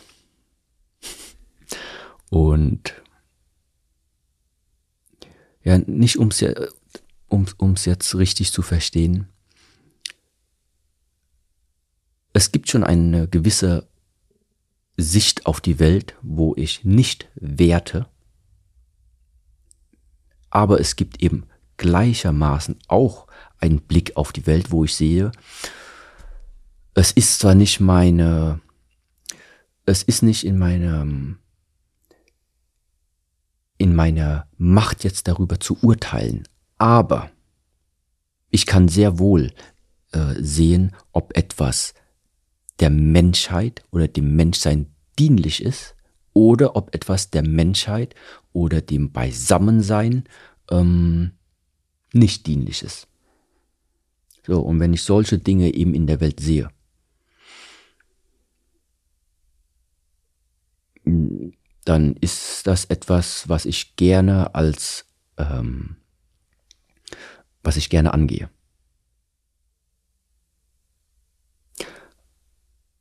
Verhältnismäßigkeit zu schaffen.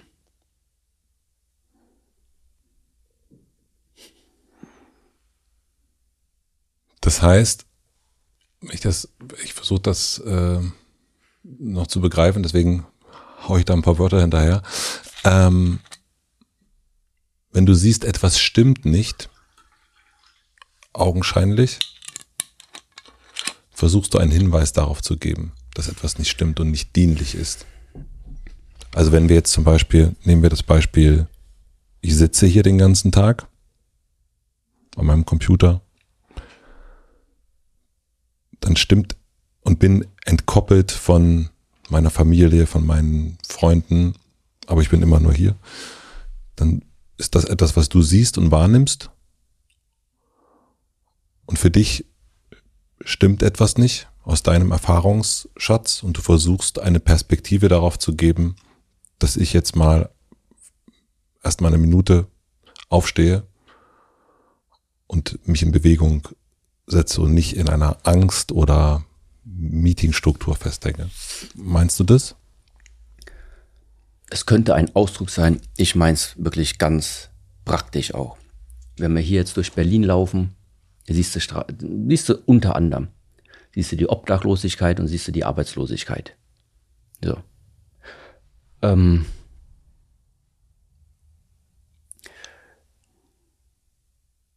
das ist ja, und da ist, kommt eben der Punkt. Wenn du das siehst, was geht da jetzt in dir vor? Ist das gut? Ist das schlecht? Wie sage ich das?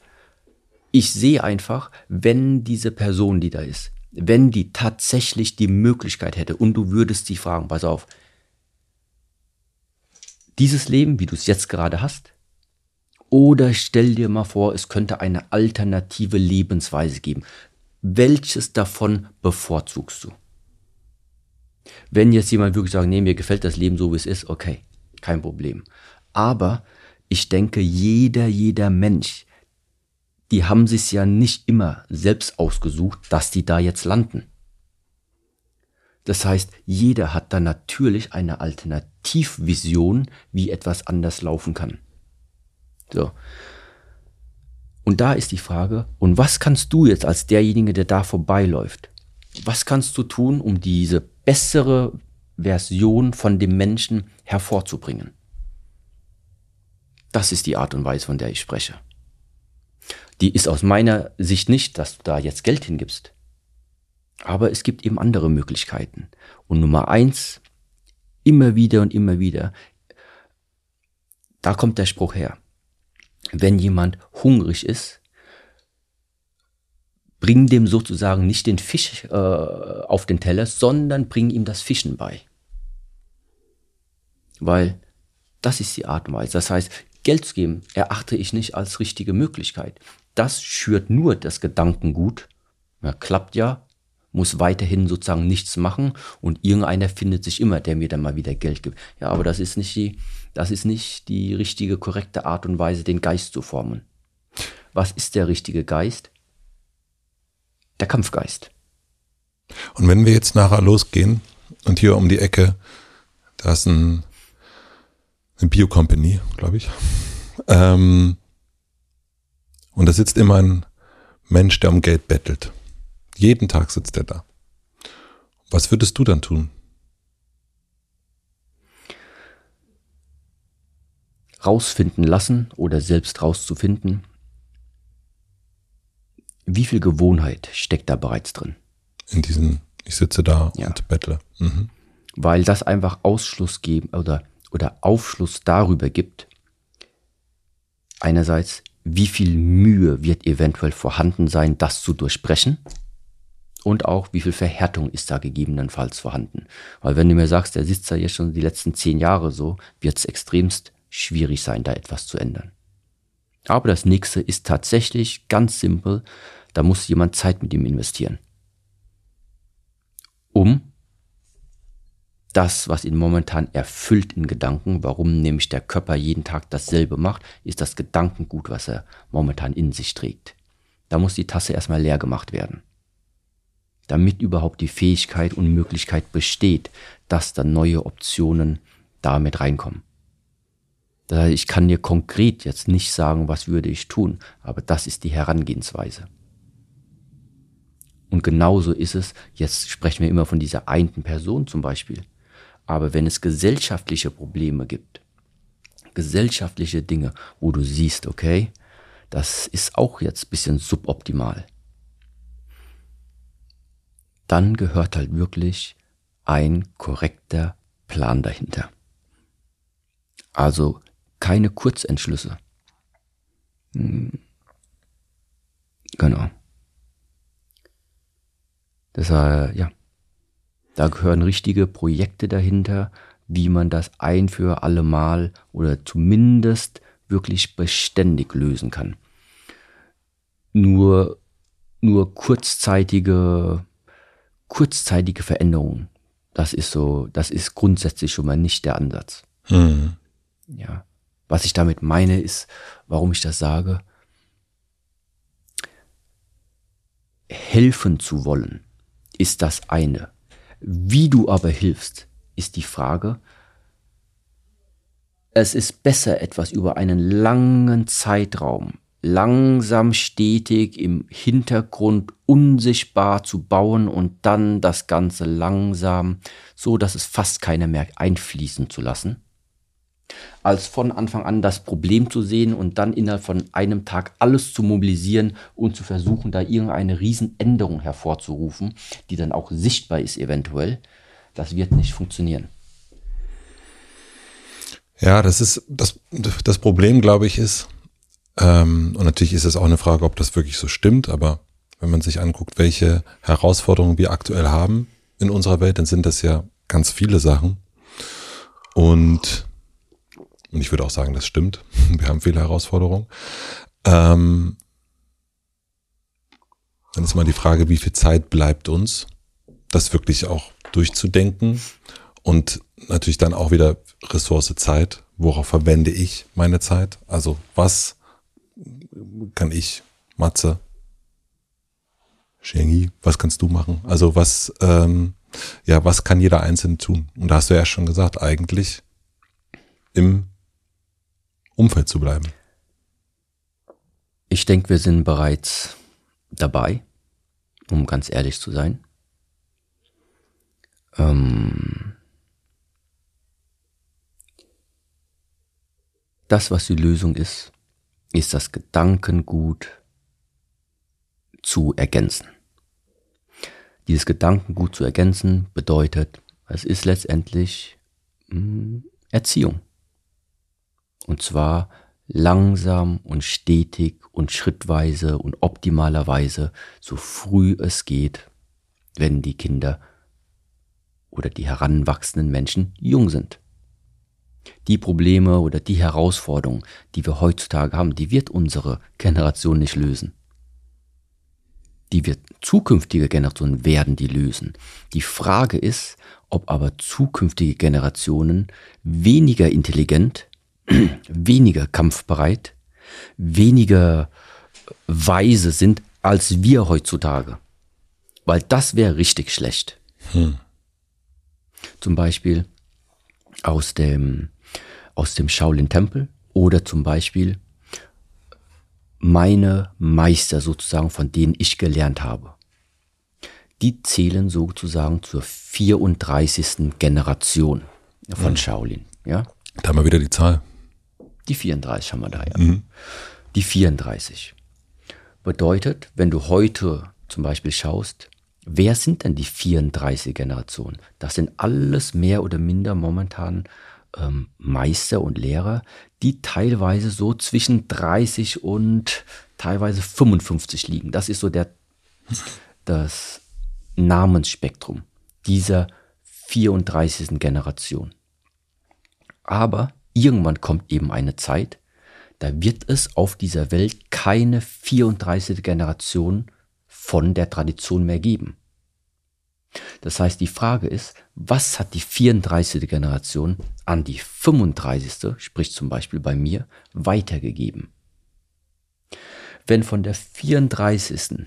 vorherigen Generation weniger Qualität, weniger Wissen, weniger Methoden an die nächste Generation weitergegeben wurde, dann bedeutet das, eigentlich ist diese Generationenzählung komplett falsch gelaufen. Weil dann ist die 35. Generation schlechter, weniger fähig als die 34. Das ist ja gar nicht Sinn und Zweck davon. Mhm. Sinn und Zweck ist, dass die 34. hart arbeitet, und das, was die 34. innerhalb von 30 Jahren benötigt hat, um zu lernen, das zu komprimieren, weiterzugeben. Dann hat also die nächste, die 35 Generation, hat dann bereits einen Erfahrungsschatz von komprimierten 30 Jahren, weitere 25 Jahre und gibt dieses Paket dann wieder weiter an die nächste. Bedeutet, Natürlich ist da die Idee, dass zukünftige Generationen weiser, intelligenter, fähiger, stärker, resilienter, egal, weiß ich nicht, wird als die vorhergehende, als vor, die vorherige. Und das ist eben die Frage, wie sieht das aber jetzt eben aus, so mit dieser, jetzt nicht traditionsbezogen, sondern menschenbezogen, die aktuelle, äh, die acht, aktuelle, der aktuelle Geisteszustand, der aktuelle Spirit hier von Deutschland zum Beispiel. Momentan. In 80 Jahren ist keiner von uns mehr da. Deutschland ist komplett neu besetzt. Was für Gedankengut wird da drin sein? Das ist abhängig jetzt davon, was aktuell passiert. Und dementsprechend ist für mich immer nur die Frage, Was sehe ich in der Welt, was mir nicht gefällt? Was denke ich ist notwendig, was da jetzt noch reingehört? So. Und wenn ich denke, es fehlt dort etwas, es fehlt dort an einem bestimmten Wert, es fehlt dort an einer bestimmten Geste, an Dankbarkeit, ja, woher soll die kommen? Die kann nur kommen, wenn du oder ich diejenigen sind, die das, was fehlt, reinbringen. Mhm. Ich bin der Repräsentant davon für Dankbarkeit. Ich bin der Repräsentant dann eben dafür, für das, was ich in der Gesellschaft sehe, was fehlt. Aber immer zu warten, ja, das fehlt und das fehlt und das fehlt, mach mal. Nein, das dauert zu lang. Und das ist die Art und Weise, die Denkweise, wo ich sage, stärk dich, mach dich stark und dann setz dich ein. Ganz einfach. Ich habe noch drei schnelle Fragen fürs Ende. Ähm, drei schnelle Fragen mit drei schnellen Antworten, oder? Wenn du, ja, wenn du das möchtest. Also das ist, das ist jetzt, ähm, also zeitmäßig sind wir jetzt, ähm, dass du weiter musst. Also deswegen, du, du entscheidest, wie schnell du antwortest. Ähm, ich möchte nur noch eine dazwischen stellen, ganz kurz, weil mir die gerade einfällt und die fliegt dir so rein und dann muss ich die stellen. Ich glaube, ich habe noch nie mit einem Menschen gesprochen hier und das sind jetzt, keine Ahnung, glaube ich 270 Gäste hatte ich jetzt, der mit vier im Grunde schon das, der mit vier das angefangen hat, was er jetzt noch immer tut. Also vor mir sitzt eigentlich eine Person, die Kind geblieben ist, würde ich sagen. Und jetzt habe ich gerade in deinem Lächeln schon so ein bisschen das Kind gesehen, weil ich habe mich gerade gefragt, wo ist das Kind in dir? Also wo siehst du das? Wo zeigt sich das?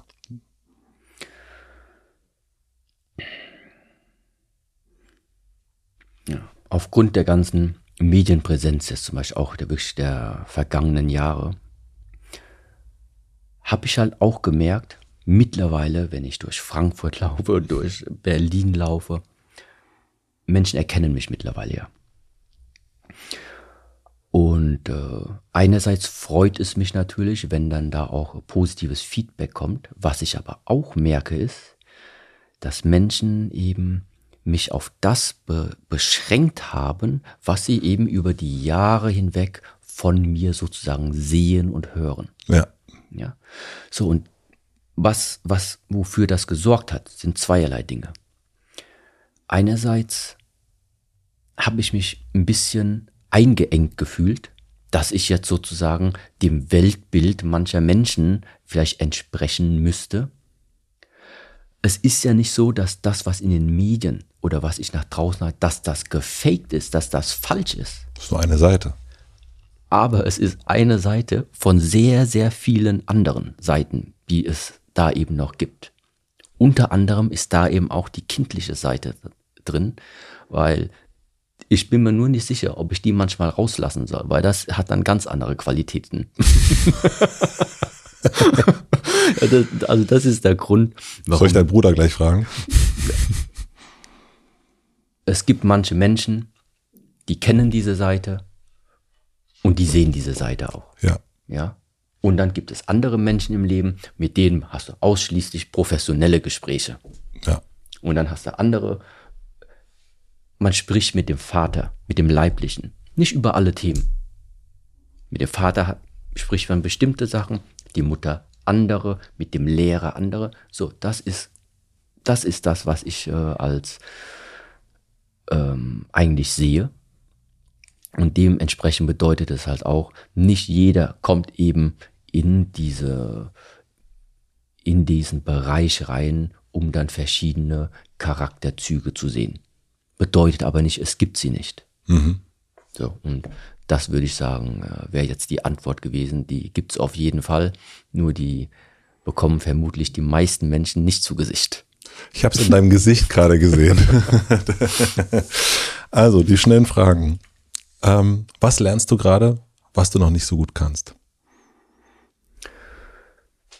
Auf die Kampfkunst bezogen bin ich tatsächlich in einem, in einem neuen System äh, fündig geworden, was für mich einfach wirklich aus dem Kampf- und Kunstbereich sehr, sehr interessant erscheint. Das heißt, da habe ich jetzt momentan zum Beispiel auch einen äh, Großmeister aus Taiwan gefunden. wo ich mich jetzt äh, regelmäßig austausche und da auch wirklich ganz neue Erfahrungen auch in mein Leben treten. Das sind zweierlei Dinge zum Beispiel. Seit 2011 bis jetzt vor einigen Jahren war ich ja immer in dieser Lehrposition. Das heißt, sozusagen immer nur am Unterrichten, am Geben. So, was da eben gefehlt hat, ist irgendwann mal der Teil, wieder zu lernen oder eben sich selbst wieder in die Schülerposition zu begeben. Das heißt, das ist etwas, wo wirklich seit vielen Jahren wieder jetzt sich neu ausgerichtet hat. Dann andererseits jetzt die asiatische Kultur wieder noch näher kennenzulernen. Das heißt, aufgrund der Reisen, das heißt, wenn wir uns wirklich miteinander trainieren, reise ich entweder nach Taiwan oder der Meister kommt eben hier nach Europa. Das ist auch etwas, wo ein bisschen Frischluft ins Leben bringt. Ja, und dann tatsächlich auch jetzt hier Berlin habe ich eine sehr, sehr enge Beziehung, muss ich eigentlich sagen dazu. Nicht nur, weil mein Bruder hier lebt, sondern weil dieses Buch zum Beispiel vermutlich äh, nie entstanden wäre, wenn meine Anfänge zu dieser Shaolin-Tradition nicht hier in Berlin gestärkt worden waren. Ja, weil einer der ehemaligen fünf Mönche, die damals 2001 nach Berlin gekommen sind, den habe ich jetzt gerade vor zwei Tagen auch nochmal fast nach 22 Jahren mit seiner Frau und seinen Kindern getroffen. Und das sind momentan alles so kleine Sachen, die in mein Leben treten. Und wie sage ich das? Im Moment fühlt sich alles so an, als ist die, als wäre die aktuelle Aufgabe für mich in meinem Leben jetzt einerseits ganz klar aufzuräumen und aber nochmal mir ganz bewusst zu machen, wo meine Ursprünge sind Genau. Und das heißt, da ist definitiv etwas im Wandel. Mhm. Und ja. Du hast viel gelesen, würde ich behaupten. Ähm, was, ich frage gerne nach Buchtipps hier. Mhm. Äh, was ist ein Buch, was alle, die das jetzt gehört haben, wenn sie Lust haben, lesen sollten? Ähm, ich glaube, da muss ich jetzt wahrscheinlich die Hörerschaft oder auch dich enttäuschen. Du hast nicht viel gelesen. Ich wurde gerade vor kurzem, glaube ich, ich hatte mal aus Jux und Dollerei auf einem der Instagram-Kanäle hatte ich mal ein, ein Video gepostet, mhm. wo ich halt wirklich gesagt habe, äh, ich lese eigentlich nicht. Mhm. Also es gibt in meinem Leben kein Buch, was ich zu Ende gelesen hätte. Dem ist auch so, ja. Das Einzige, was ich tatsächlich gelesen habe, ist entweder Literatur bezogen auf die Kampfkunst oder eben Anleitungen, Technikanleitungen, mhm. wie man. Bedienungsanleitung quasi. Äh, sozusagen. Also mhm. das ist eigentlich, wenn überhaupt, an, äh, an Lesestoff, dann war es diese Richtung. Aber wie vorher schon gesagt, ich bin ein Freund von Trial and Error. Ja. Oder auch vom persönlichen Austausch. Das heißt, nehmen wir einfach mal das Beispiel. Ich schraube gern selbst äh, an, an Motorrädern oder auch an Autos zum Beispiel. Und mittlerweile ist es so weit gekommen, dass ich mir meine eigenen Motoren auch zusammenbauen kann. Mhm. Und das Wissen daher habe ich zum Beispiel aus Foren. Bedeutet, wenn mich so etwas interessiert und ich wissen will, so, ich habe da keine Ahnung, wie mache ich das? So, dann suche ich mir also erstmal Menschen oder Gruppen oder Foren aus von Leuten mit Erfahrung mhm. die also das schon mal gemacht haben. Dann lese ich mir die Beiträge durch und versuche das in meinen Gedanken, ob ich das nachvollziehen kann, weil vor mir liegen die ganzen Teile, liegt das Ganze vor mir und ich sehe, okay, und, und schaue, kriege ich das, was gesagt wird, mit meiner Praxis, mit dem echten Leben gerade zusammen. Und wenn ich dann merke, oh, okay, aber da fehlt mir jetzt eine Information, ich, ich weiß zwar, was er schreibt, aber irgendwie klappt das nicht, so, dann frage ich nach. So, und das ist auch grundsätzlich immer schon die Art und Weise gewesen, die für mich funktioniert. Ich sage nicht, die funktioniert für jeden, aber daher kommt dieser ganze Respekt zu meinen Meistern, zu den Großmeistern und zu den Menschen, die ihre Zeit damals investiert haben, mir auch die Dinge beizubringen, auch im Kampfkunstbereich, die ich damals nicht konnte. Weil ohne diese Lehrer, ohne diese Lehrväter, wäre es halt nie, niemals so weit gekommen. Ja, und das erklärt vielleicht so ein bisschen, warum diese Shaolin-Tradition oder diese konfuzianistische Ausprägung, dass wir eben immer dieses Vaterbild, Vater, Großvater und darunter eben die Söhne. Warum dieses gegenseitige, dieser Respekt einerseits da ist und vor allen Dingen die Loyalität, was halt auch schon wieder so ein bisschen ein Element ist, äh, was mit Sicherheit auch wieder Stunden an, an Gesprächen füllen kann. Ja, und zwar Loyalität bedeutet eben, es gibt keinen Mensch auf dieser Welt, weder Vater, Mutter, noch Bruder, noch bester Freund, noch beste Freundin, noch Firma, egal, noch Arbeitskollegen. Es gibt das nicht, dass keiner von denen jemals einen Fehler begehen wird oder anfängt, Ideen umzusetzen, mit denen man nicht einverstanden ist. Und das Normale, was in der Weltgeschichte eben passiert ist, dass man sich eben trennt, dass man eigene Wege geht.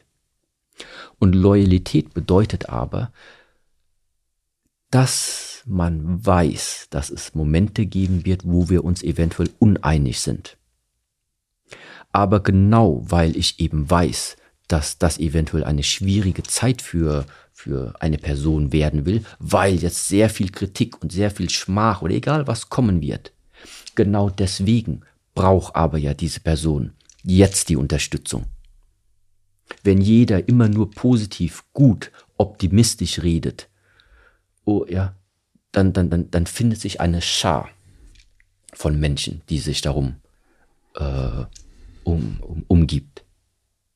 Ja, aber es gibt eben einen Kern, der ist nicht nur in guten Zeiten da, der ist vor allen Dingen in den Zeiten da, wo andere weglaufen. So. Und so einen Kern sollte jeder Mensch äh, haben. Und das ist manchmal nicht mehr als äh, eine Handvoll. Mhm. So ist das einfach. Aber was ist das Schöne daran, dass dir das eben eine Stabilität gibt? Weil du weißt, egal was da kommt. Ich habe Job, ich habe keinen Job, die sind da. Ich habe Freundin, ich habe keine Freundin, die sind da. Hm. Du brauchst kein Buch, du bist selber ein Buch. ähm, du kennst Berlin, du kennst den Alexanderplatz. Und äh, dort habe ich eine große Plakatwand. Und du darfst entscheiden, was auf dieser Plakatwand für alle Menschen, die daran vorbeilaufen, zu lesen sein wird. Was schreibst du drauf?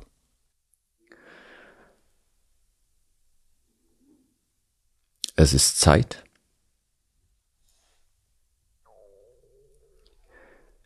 die Gestaltung des Lebens in deine eigenen Hände zu nehmen. Finde ich gut. Den nehmen wir, würde ich sagen, den Spruch. Und daneben direkt Shaolin Spirit. Meistere dein Leben. Das muss dann aber von so einer Filmstimme vorgelesen werden. Ne? vielen, vielen herzlichen Dank für deinen Besuch. Ich bin extremst gespannt, muss ich sagen, um in diesem Bild zu bleiben, was du ganz am Anfang aufgemacht hast und in der Mitte, wo dein Bötchen jetzt als nächstes so hinfließen wird. Und ich wünsche dir, dass du im Fluss bleibst. Vielen herzlichen Dank. Vielen, vielen Dank auch nochmal für die Einladung. Und ja, also das war wirklich eines der sehr langen und auch wirklich für mich äh, intensiven Gespräche, muss ich sagen. Und bin da wirklich froh, dass wir da sehr viele Menschen damit, denke ich, abgeholt haben. Weil das ist ja Sinn und Zweck. Ich komme zwar aus dem Kampfkunstbereich, aber ich bin hier in Deutschland aufgewachsen. Mir liegt dieses Land schon am Herzen.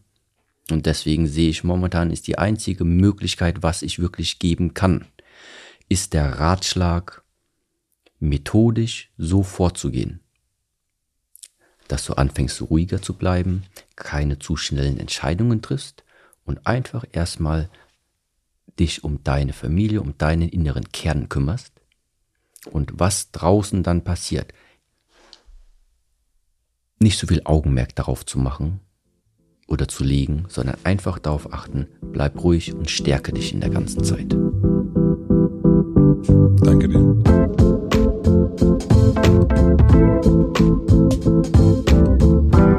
Das war Shi Heng Yi. Vielen, vielen herzlichen Dank fürs Zuhören. Mir ging es während des Gesprächs ganz oft so, dass ich dachte, ach, so einfach ist das.